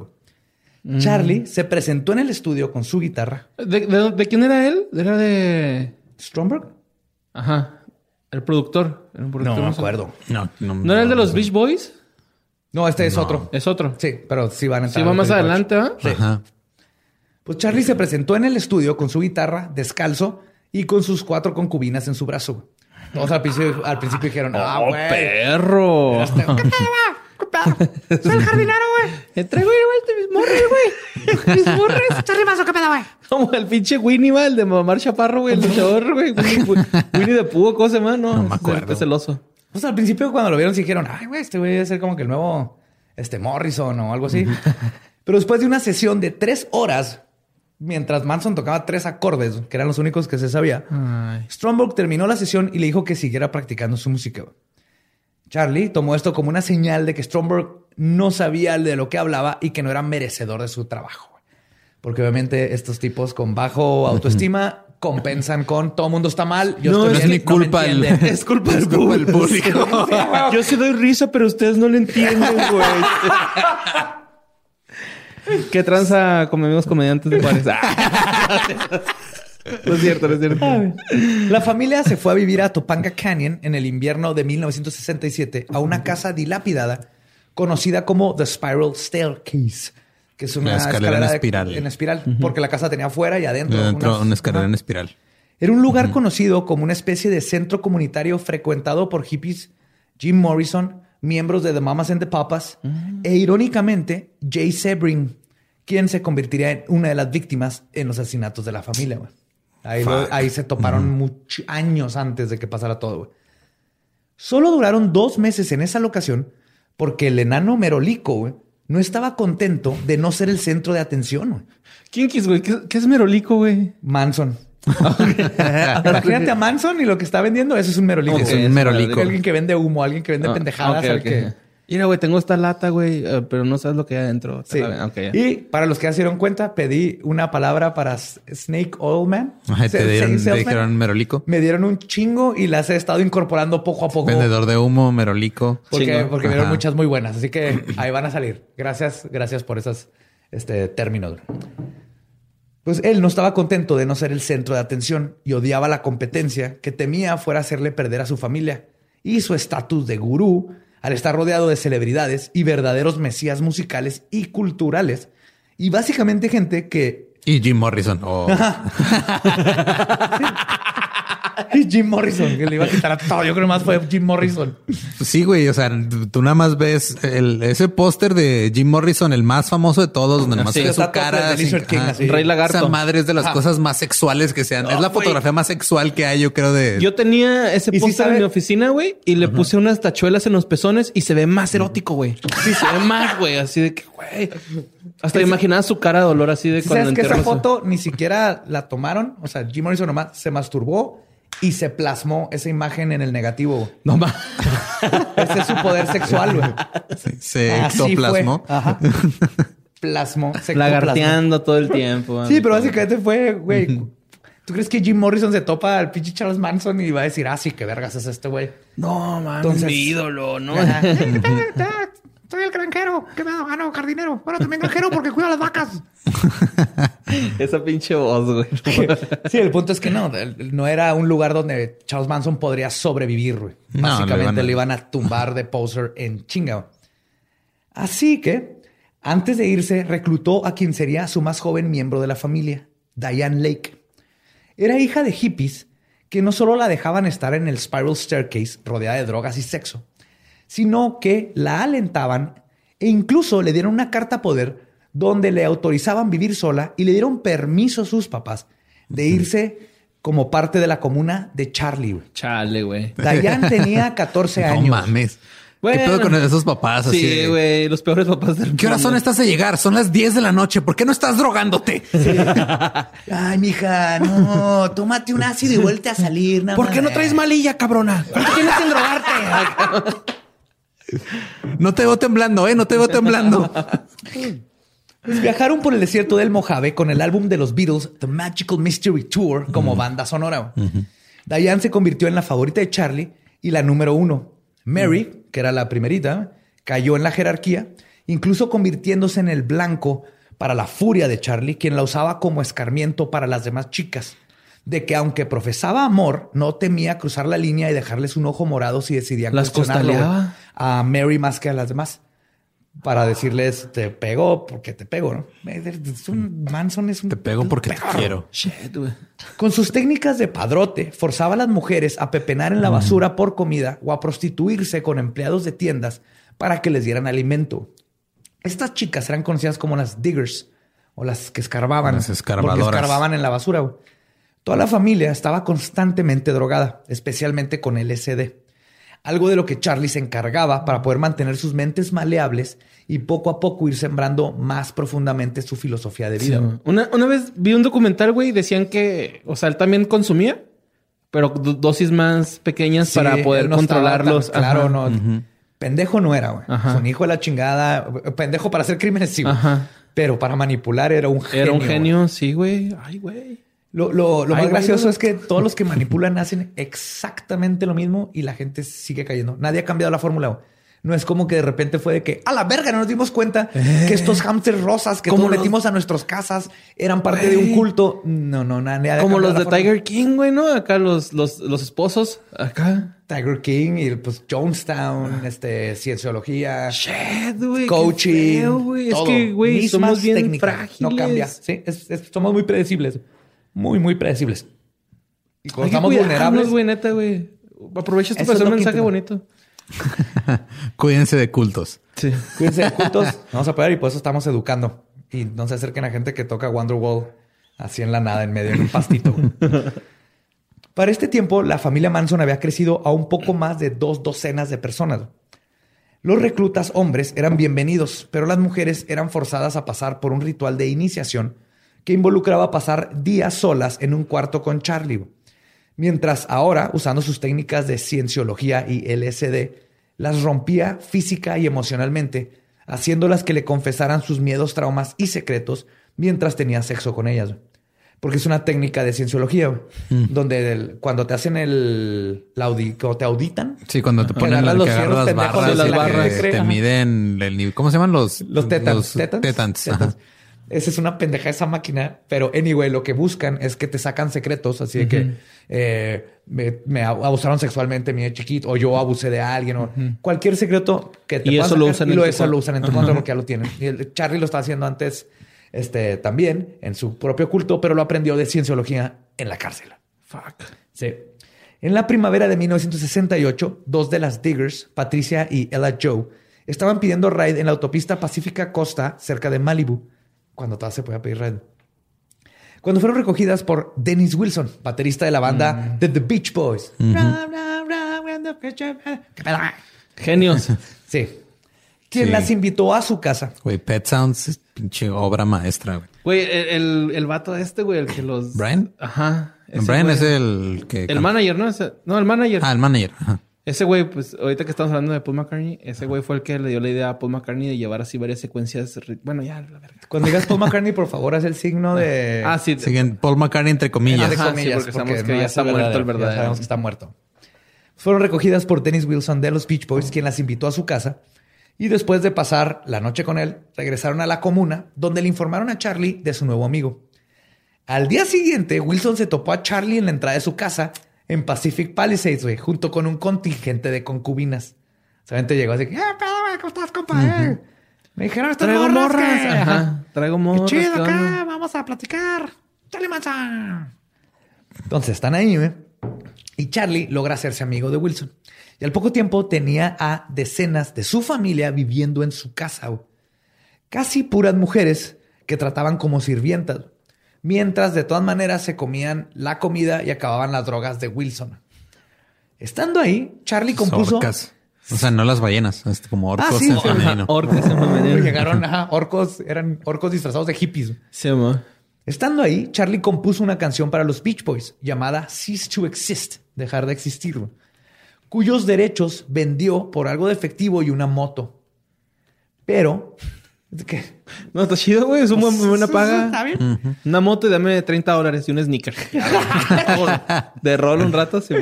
Pues por un momento creyó que esta sería la oportunidad que siempre había esperado para llegar a la fama. Pero cuando los Beach Boys eventualmente sacaron la canción en un lado B, Charlie se puso fúrico. Aparte de que era un lado B, no tenía, no era nada especial. No, No, salió la neta no está tan chida la, ¿no? la canción.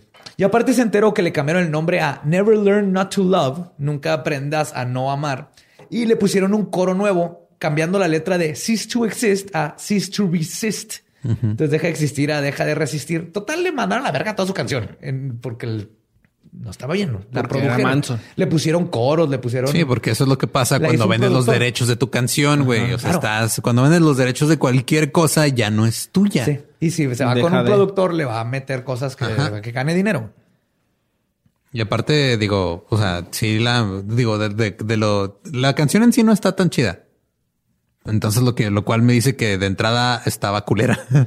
Sí, sí, claro. Pero para cuando esto sucedió, Wilson ya había dejado atrás a la familia Manson, harto de tener que lidiar con ellos. Un día simplemente los dejó en la casa, dejando que el casero tuviera que encargarse de desalojar a 30 hippies del lugar, güey. Este, y, y está bien cabrón, güey, porque mantener a la manada de orcos le terminó costando a Wilson 740 mil dólares de hoy solo en un par de meses, güey. Eso consumieron en drogas, comida, pisto, güey. Güey, fiesto no, no, güey. Sí, vamos. Creo que te estás llevando la, la- la lección errónea de, de esta parábola. Mira, está haciendo con los del otro equipo. Cuando eres orco, güey, sabes que hay ciertos peligros, güey. ¿Sabes? Y si ves un comportamiento extraño, eh, ah, pues ahí mejor los guacho y agarras un cachito de piedra y te vas, ¿no? O sea, Así empiezas a picotear el suelo, güey. Y vámonos, ya me voy. No te vas, güey. Ay, güey. Pues de nuevo, sin un hogar, la familia Manson terminó trasladándose en el verano de 1968 a el ahora infame Span Ranch. Un rancho que había sido usado en sus años dorados como un set de películas de vaqueros y que ahora subsistía de dar rides a caballo a turistas. El dueño, George Span, era un octogenario casi ciego. Charlie forzó a sus chicas a tener sexo con él, para luego convencerlo de que los dejaran vivir ahí a cambio de que le cuidaran el lugar, a lo que Span accedió.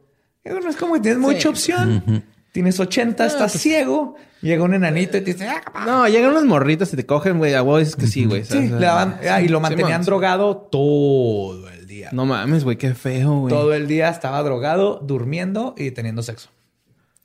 Peor Qué así lo de vida. ancianos. qué vida, ¿no? ¡Ey! ¿Mal? No sé. qué- Sí, no, es así no como sé se- cómo sentirme al respecto. Es un sentimiento encontrado. Si Ajá. está bien o está mal, ¿no? Pero bueno. Bueno, las- si la mandaban a la pelos. Ay, güey, pinche Patty, güey. no, no es cierto. güey. Bien culo. Señor George. Hoy, hoy va a venir Patty. señor, hoy va a venir Patty. Y el güey así. Guacareándose, güey.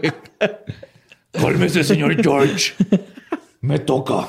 Es que me raspa tu, tu barba. Pero rasura tanto se ve. A ver.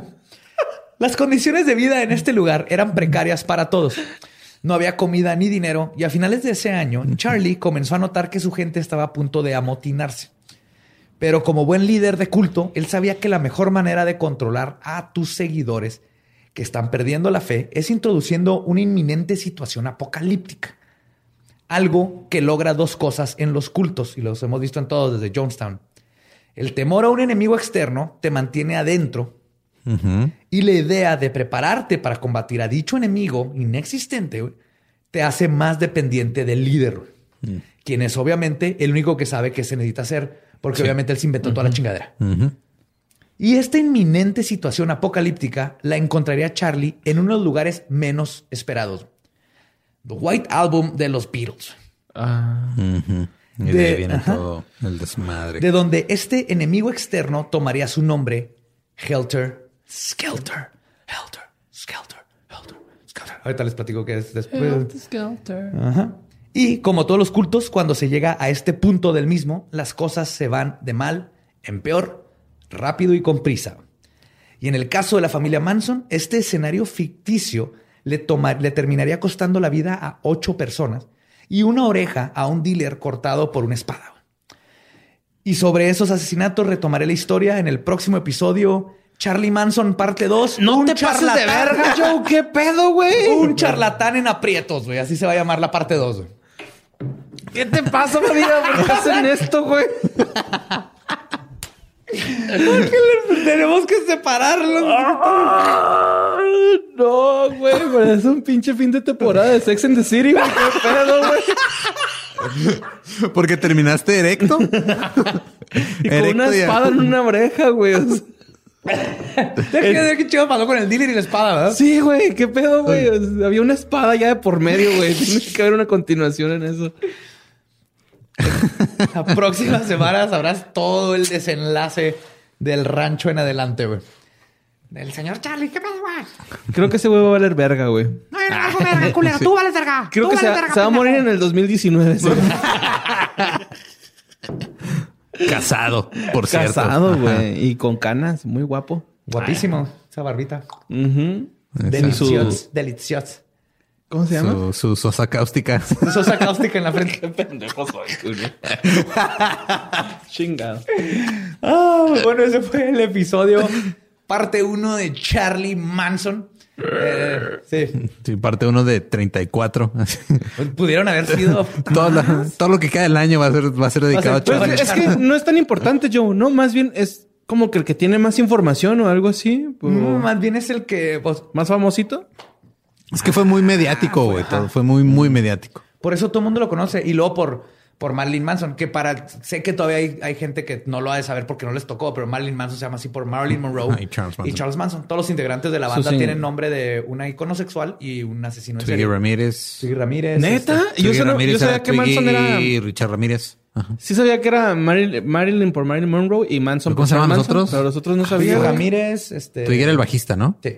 Que ya no, porque lo acusaron Sí. de. Luego, pero John, John Five entró del después. asesinato. John Five no le De- tocó. Había antes, originalmente estaba Daisy Berkowitz. Simón. Berkowitz. Daisy. Berkowitz y me está faltando, si había un. Sí, pero sí era, era, era el nombre como de una, de una vedette y un asesino en serie el apellido. Era- No así, mames, así qué se chido. agarraron los nombres en la- Está bien, está suave esa dinámica si no te afecta tanto, ¿no?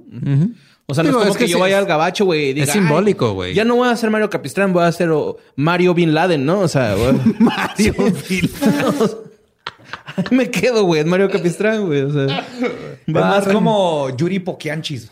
Yuri Ok, Poquianchis. va, va, va, va, me gusta. Ajá, Yuri Pokianchis. Es una nueva banda. que Va a ser Yuri Pokianchis. An- Anaí Huipas. No, estoy pensando en más. Ya no puedo esperar el siguiente programa, yo. Por suerte tú no tendrás que esperar mucho más. ¿Puedo usar la misma ropa para el siguiente programa? Sí. Selena Monstruo de Catepec. No, así no queda. Será monstruo.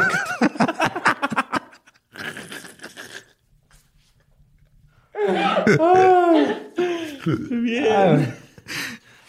Bueno, bueno, si mucho- decirnos tú estás. Tus redes, Borre. Ah, me pueden encontrar ahí en las redes sociales como Mario López Capi, en Twitter, en Instagram, en Facebook me encuentran como Mario L. Capistrán, en mi personal Mario López Capistrán. Pero pues ya no puedo agregar gente, entonces. Ya no, puede, ya no puedes agregar gente. Ajá. Si son chidos, güey, y borro a dos, tres güeyes ahí que tengo de Pero en empresas el que me quieren vender. pueden seguir todos los que quieran. Sí, En en el Instagram. Instagram. ahí está. Y este, escuchen qué fue de ellos, güey, ¿no? Que, Que ya se, va a se salir. estrenó ayer. ¿Ayer? Sí. Ah, ayer se estrenó, güey. Yo sé que el primero quedó culero, güey. El segundo también, el tercero, güey. Pero yo que sé que vamos a ir mejorando. ayer es mañana. güey. Ajá. Yo, Mira, bueno, el, el tiempo es una ilusión, güey. Ahorita no hay días, no hay horas, no hay nada, solamente hay existencia. Ya tengo mi nombre, Belinda de la Madrid.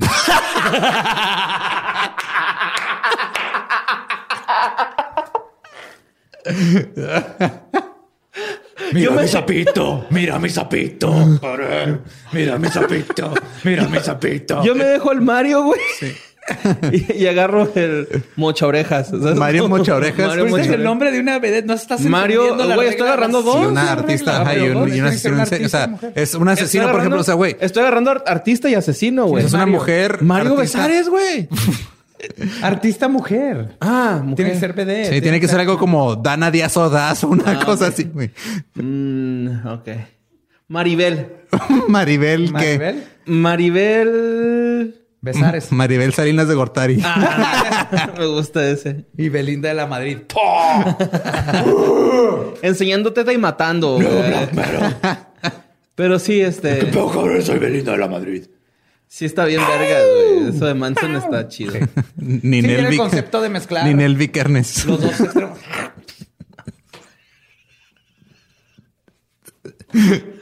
Ninel Guzmán. Así, ¿no? Ay, güey. ¿Cómo es el de esta? Gloria Kate, COVID-19. Kate Guzmán. Kate Guzmán. Ajá, sí, Kate Guzmán. O sea, por alguien, ¿no? O sea, No digo, nadie en ajá, nadie en específico. específico, claro. sí. Por favor, no. Ay, por favor, no. Estoy mamando. Y bueno, a nosotros nos pueden seguir en todos lados como arroba leyendas podcast. Yo soy arroba ningún Eduardo. Yo soy Elba Diablo. Eh, con esto nuestro podcast ha terminado. Podemos irnos a pistear. Esto fue Palabra de Belcebú. Los amamos. Macabrosos, nos vemos el próximo miércoles. Bye. Yay.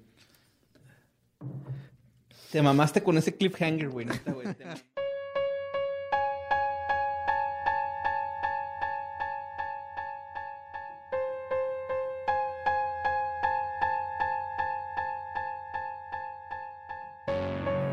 Y eso fue Charlie Manson, parte 1. Ya sé que luego va a haber gente que dice, ah, ¿por qué se acabó? Pero pues porque se acaba, porque es muchísimo material. Sí, y esa gente se llama Mario López Capistrán. Mario López Capistrán es el Que por número cierto, si no han ido a escuchar el nuevo podcast de Borre, vayan, escúchenlo. Se estrenó ayer, que fue de ellos. Está en, creo que está en todas las plataformas. Falta Apple de aprobarla. Pero Pero, Spotify. YouTube, Google Podcast, todos ahí están. Entonces, si quieren recordar eh, gente de memes, gente de música, gente... Esas personas que lo escuchas y lo... Ah, sí es cierto. ¿Dónde está ese cabrón? Ajá. De eso se trata el podcast. Exacto. Y está chido. Y de hecho, vamos, vamos a retomar el tema de la semana pasada del hombre lobo que anda suelto en Chiapas. Es que sigue suelto, donde no lo han atrapado. Su- estuvieron mandando un artículo de que supuestamente ya lo habían, lo habían herido. ¿Ah, lo hirieron? Les- Lo hirieron, pero era una fuente medio rara. Pero lo que voy es de que este, un, un, un fan que se llama Fernando Robles Hola, me, mandó, Fernando. me mandó un mensaje este, donde me detalla todo. Este, porque si aparentemente la fuente que usamos la vez pasada no fue la fuente correcta. ¿Usamos? Entonces Kimosabi. Es- es- estamos es- juntos en este barco. Sí, cierto. Sí, cierto. Totalmente te apoyo. Siempre te apoyo. Y este, mira, tú no me detuviste. Entonces, ahora resulta que tú solo estabas siguiendo lo que yo decía. Lo mismo peca el que mata a la vaca que el que da mal la fuente del hombre lobo. Ok. bueno, me te voy a leer así tal cual lo que me dijo. Dijo, esta vez te escribo para contarte lo que está sucediendo en Chiapas, particularmente en el municipio de Coita. Eh, se trata del hombre lobo de Coita, a 10 minutos de Tuxtla Gutiérrez, que es la capital de Chiapas. Ah, yo conozco Tuxtla. Ajá, sí. Es el único lugar que he ido en Chiapas. ¿Mm? De niño. Pero sí, tengo fotos ahí. Yo tengo una, yo tengo una amiga que es juarense, pero nació en Tuxtla Gutiérrez. O sea, porque por algún motivo cuando su mamá tenía como nueve meses de embarazo, vieron que era buena idea irse de vacaciones a Tuxtla Gutiérrez. ¿Y ahí nació? Entonces tuvo que nacer allá, pero ha vivido toda su vida aquí. O sea, no tiene ninguna conexión emocional con Tuxtla. porque- Nomás es un pedo conseguir su acta de Exacto, nacimiento. güey. Pobre. Sí. En fin, en realidad el, el municipio pequeño se llama Ocosocuatla, pero todos los conocen como Coita porque está mucho más fácil decir Coita que Ocosocuatla. Sí. Pertenece a la región Soque, comprendida por la capital, por Chiapa de Corzo, San Cristóbal de las Casas y otros. Y hay muchas leyendas que abundan. La Tisigua, la Copaxot, el Sombrerón, el Cadejo, etcétera. No conozco ninguna de estas. Me. Me dejó imagino. más preguntas de, Sí. que respuestas. Este, Yo imagino que debe ser tipo La Llorona, el Carupí, y van a tener sus versiones, eh, todos estos criptidos. Sí, y dicen, estos últimos días ha estado surgiendo el rumor en Coita de que se manifestó un hombre lobo. Todo inició una noche de la semana pasada, que fue la antepasada, Ajá. en la que varios lugareños escucharon aullidos fuertes. Destaco que la fauna de la zona carece de lobos o coyotes y pues los jaguares no aullan. No, no, hasta, hasta donde yo sé, no. Ni, ni cantan chido. Ni cantan, ni, ni, ni siguen existiendo como equipo de la primera división. ¿no? O sea, los jaguares andan mal ahorita como concepto. Como animal siguen siendo una chingonada. Jaguar, el animal, te amo. No te Sí, extingas. pero lo que, lo que ha usado el jaguar como imagen Sí. es de- no le llega al jaguar No. como animal. Al ser un municipio chiquito, el rumor se esparció, por lo que a la siguiente noche los coitecos ya estaban más alertas y re- reportaron que otra vez los, los oídos se manifestaron. Entonces el video, yo el video que escuchamos con los, De los oídos oídos, no ajá. es común. O sea, No es ya común. teniendo el ajá. contexto te Sí, da no es común porque no hay, no hay lobos, no hay coyotes por allá, porque hace demasiado calor. Eh, y a, la- a ellos no les gusta la comida típica de por allá. Entonces, el rumor eh, brincó a las redes sociales y a varios foros y páginas de Facebook locales y empezaron a hablar del tema y empezaron a surgir testigos que afirmaban haber visto una especie de lobo muy grande y que caminaba en dos patas. Entonces el tema estaba servido. Licántropo bipedal. Nas- ay, güey, eso, eso es saber tus, tus términos. Licántropo bipedal. Sí, pero pregúntame qué comí ayer o si pagué mis impuestos, de ese tipo de cosas. no recuerdo. Llenas así tu, tu forma de impuesto, ¿no? Así de actividad empresarial, licántropo bipedal. Conocimientos en licántropos bipedales. Dicen, naturalmente la mayor parte de la conversación son burlas hacia las personas de este lugar y la crítica hacia la falta de Susana distancia, que fue algo que incluso yo mencioné, eh, pues ya se empezaban a organizar algunos vecinos para ir a cazar al hombre lobo. Hay una especie de periodista que yo no conocía hasta que me documenté sobre este tema, que vive en el municipio, que subió un video donde, donde documenta su experiencia en este caso. El personaje en cuestión tiene una página de Facebook llamada Pepema. Creo que así se hace llamar él. O sea, él es Pepema. Y él eh, expone ahí lo que sucedió. Comenta que la noche del jueves, él salió a hacer un live luego de que recibiera algunas llamadas de gente que lo alertaba de que personas estaban saliendo de sus casas porque habían visto al hombre lobo.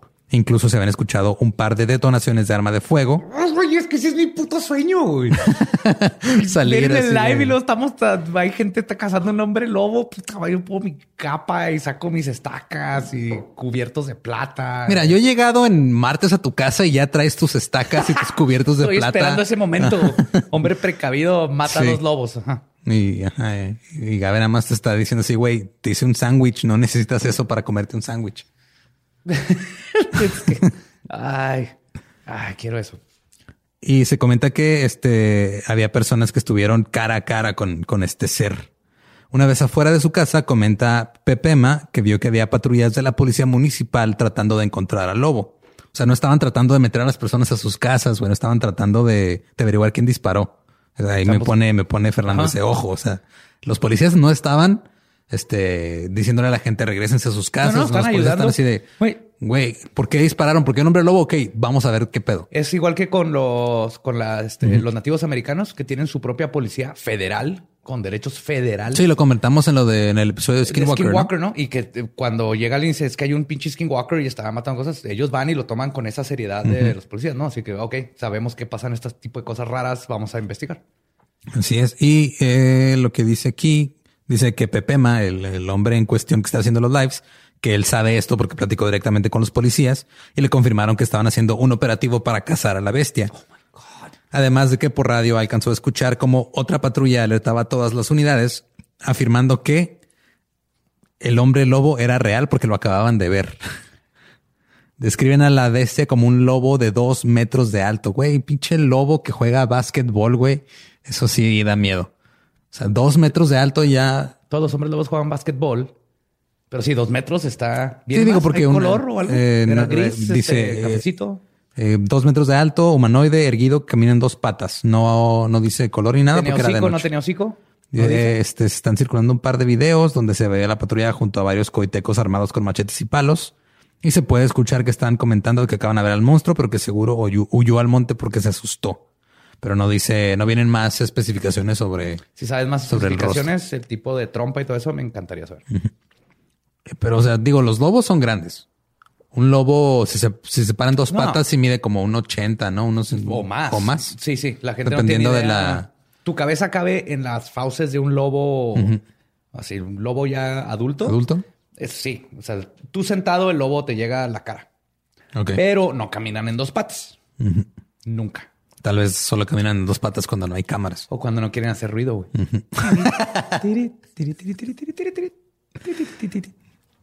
Eh, y dice, esto está documentado en el video. Insisto que la participación de la policía es lo que llama la atención, porque así como están las cosas con el COVID, me parece destacar que la autoridad esté prestando más atención a esto que regresar a sus casas a la gente, siendo que los policías de todos lados están siendo estrictos con la población en cuanto a la distancia. Es decir, se lo están tomando en serio porque seguramente ya vieron algo o saben algo que nosotros no. Sí, porque son de ahí, saben el tipo de cosas que suceden. Igual que, te digo, que los nativos americanos, cuando les hablan de un, de un skinwalker o de un ovni, ya se la saben. O sea, es así que no sé si es, este es el caso, pero yo sé que pasan este tipo de cosas aquí. Pero ahora esta es la parte por la cual quería leer esto que nos mandó Fernando y porque sé que te va a gustar. Existe una versión que indica que por ahí de noviembre un muchacho de Coita que se dedicaba a vender pozol, no pozole. El pozole es una bebida hecha a base de cacao y maíz. Ok. Estaba aprendiendo a hacer nahual. Y esto se sabe porque se lo contó a alguien y ahora ese alguien habló dadas las circunstancias y la amenaza que representa. Entonces el güey llegó y dijo, oye, este, voy a aprender a hacer nahual. Y el otro güey dijo, ok, va, tu secreto está a salvo conmigo hasta que se involucró la policía. Oh, shit. Yo dije que era Nahual, tenía más sentido que un hombre lobo. No andan ahí en esos ambientes tropicales. Y justo es lo que dice aquí, dice Fernando puso aquí es donde entra Badía en la historia, porque la versión afirma exactamente el ritual que ustedes han comentado en un par de episodios. Si mal no recuerdo, lo detallan en el de Criaturas de Norteamérica. Además que la descripción del ser coincide con lo que ustedes platicaron en el capítulo de Skinwalker. Se dice que el joven aprendiz de Nahual tiene en su casa retazos de piel de un cadáver. Se dice que es de su abuelo, que todo esto empezó en noviembre y que ahora ya se está manifestando en las noches. Oh, shit. Entonces todo, todo lo del Nahual puede, puede que sea, puede que sea la, la, la respuesta. Es que eso es lo que tiene más sentido. No, no tenía sentido. Hombre lobo. Nahual, totalmente. Y Fernando aquí este, pone, dice, aquí está mi teoría. Partamos desde el punto que todo hasta ahora es cierto. Tendría sentido que el lobo, que el lobo se manifieste, se manifieste ahora porque el todo el pueblo había estado encerrado en su casa por la contingencia sanitaria, lo que significa que el lobo puede cazar más fácilmente sin ser detectado por las noches, pues una persona despistada o imprudente caminando solo en un pueblo donde están todos encerrados es presa fácil. En contraste, con cazar sin la contingencia, pues sería fácilmente detectado. Que Eso tiene- detectaron. Sí, pues sí. en pueblos chicos de maneras es muy difícil que no te se den cuenta. Ahí saben quién es el chismoso, quién es el pervertido. Incluso saben quién es el posible Nahual. Dice, sin embargo, las cosas se le salieron de las manos y ahora ya todo el pueblo está alerta, pero su transformación de alguna manera ya no puede ser evitada. Y lo que yo creo es que los policías saben que si hay un cadáver en la casa del sospechoso, yo creo que fueron al domicilio, registraron el lugar, vieron que era real lo de los retazos de piel y no encuentran al tipo, por lo que la cacería tiene luz verde desde el Poder Judicial Municipal. Oh, ya como un asesinato. Ajá. Entonces dice, en conclusión, tanto residentes de Coita como la policía local están tomándose muy en serio esa situación. Si hay una cacería, si hay testigos, no creo que propiamente sea un hombre lobo, más bien estamos hablando de un aprendiz de Nahual que está sin control y es inexperto. Y tiene Esa sentido es una porque... película de Disney, El aprendiz de Nahual. Con la voz de Adal Ramones. Como el papá Nahual. Eugenio Derbez sería el Nahual Sí, inexperto. Nahualito. Tiene sentido porque en la región de Soque, donde está San Cristóbal de las Casas, Chapa de, ¿qué dije? Al principio no me acuerdo. De abundan historias de nahuales y que hay antecedentes de esas leyendas de hace mucho. Entonces dice que tiene amigos que han presenciado historias o eventos que dicen que tienen que ver con nahuales y que no pueden explicar de otra forma. Entonces, sí, claro, es lo que asumí inmediatamente. Está vivo ahí, de ahí viene toda esa cultura del Nahual.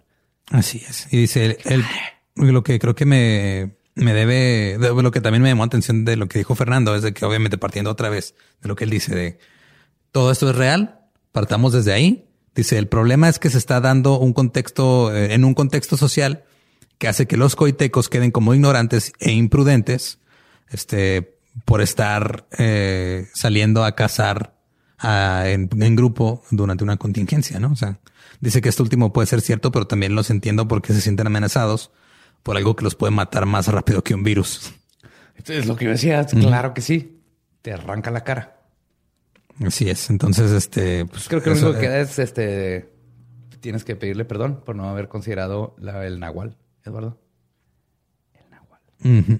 Perdón, Nahual. eh, yo no sabía lo que Aprendiz decía. de Nahual, perdón. Aprendiz de. Nahual. No, y gracias a Fernando, este nos mandó esto este, justo antes de que grabáramos el, el, el pre-roll de la, digo, el, el- este, esta sección de la semana pasada, pero no lo leía a tiempo hasta ahorita. Entonces quería. Sí, nos hubiera encantado, pero pues ya lo redimimos. Tiene ya esto tiene más sentido dentro del contexto del lugar, de la sociedad y de lo que está sucediendo.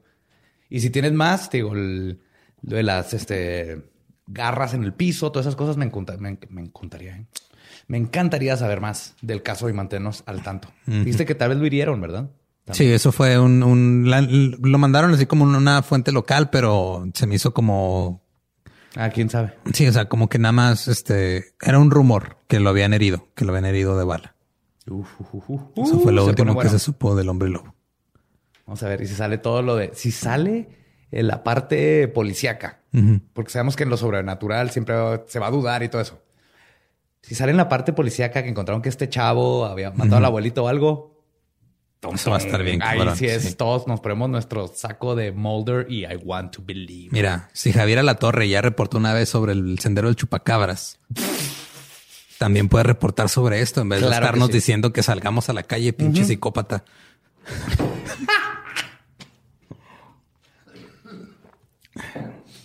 De, no, no le puedes hablar de bigote a bigote. También tiene un bigote prominente. No, que nada que ver con ese bigote. No compares esos. esos- esa cosa es... No, no, no. Y pues bueno, eso fue este el episodio de esta semana. Muchas gracias otra vez por escuchar. Cuídense, manténganse saludables y encerrados lo más que sea posible. Sí, pues, mientras más logremos hacer, los que tengamos la oportunidad de mantenernos adentro, vamos a ayudar a los que no pueden quedarse adentro y esto se va a ir más rápido. Así que Sí, y si, y si ven que hay este gente que trabaja en el sector salud en su, su- en su ciudad que puede recibir algo de ayuda, pues vean de qué manera los pueden apoyar. Puede ser algo tan sencillo como pagarles la comida de un día o ayudarles a conseguir una máscara. Este, todo ese tipo de cosas ayudan y suman y, y hacen que también ellos sientan ese, ese apoyo porque ellos están arriesgándose por nosotros. Sí, creo que lo más bonito que ha salido de todo este desmadre, quieras creer que está muy, muy culero, que lo exageraron, lo que sea, es que nos está juntando como sociedad para apoyarnos y para mandar a chingar a los que no están apoyando y hacen sus pendejadas. Pero creo que la gran mayoría de la gente está reaccionando apoyando a los negocios locales, apoyando a, a la gente que nos está ayudando en los hospitales y hay que mantener eso. Y entre más rápido podamos reanudar nuestras vidas, más rápido podremos ir a Chiapas a dar show con el pretexto de ir a cazar a un hombre lobo. Sí, señor. ¡Woo! Muchas gracias. Nos escuchamos la próxima semana. Nos amo y nos escuchamos en el próximo de Manson, parte 2. Hey, ¿qué tal? Soy Lolo de Leyendas Legendarias y les quiero dejar un pequeño adelanto de nuestro nuevo podcast. Estás escuchando El Dolop, parte de All Things Comedy Network. Este es un podcast de historia americana en el que cada semana yo, Eduardo Espinosa, le contaré un suceso histórico americano a mi amigo José Antonio Badía, que no tiene idea de qué se va a Ok, lo bueno es que el tema. No, lo bueno es que nada más te trabas cuando lees, ¿verdad? Sí, O sí, sea, sí. No, no cuando voy a decir una línea que he dicho ya como cuatro o cinco veces.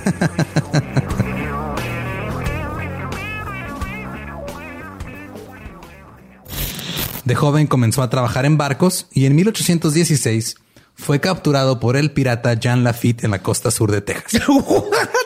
Güey, ese será mi sueño. güey. Ok, top uno, que me secuestren este, extraterrestres. Número dos, tiene que ser que me secuestren piratas. güey. Estén pendientes y suscríbanse a El Dolop. ¿Estás listo para convertir tus mejores ideas en un negocio en línea exitoso? Te presentamos Shopify.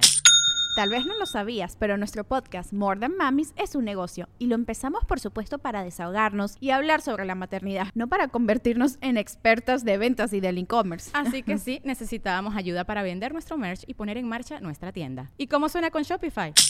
Llega otra venta. Shopify es la plataforma de comercio que está revolucionando millones de negocios en todo el mundo. Ya seas un emprendedor desde tu casa o desde donde sea, Shopify es la única herramienta que necesitas para iniciar, administrar y hacer crecer tu negocio sin dificultades. Con Shopify puedo gestionar pedidos, envíos y pagos desde cualquier lugar, brindándote toda la información y estadísticas de tus ventas al detalle. Regístrate para un periodo de prueba con tan solo un dólar al mes en shopify.com barra sonoro, todo en Ve a shopify.com barra sonoro para llevar tu negocio al siguiente nivel. Shopify.com barra sonoro.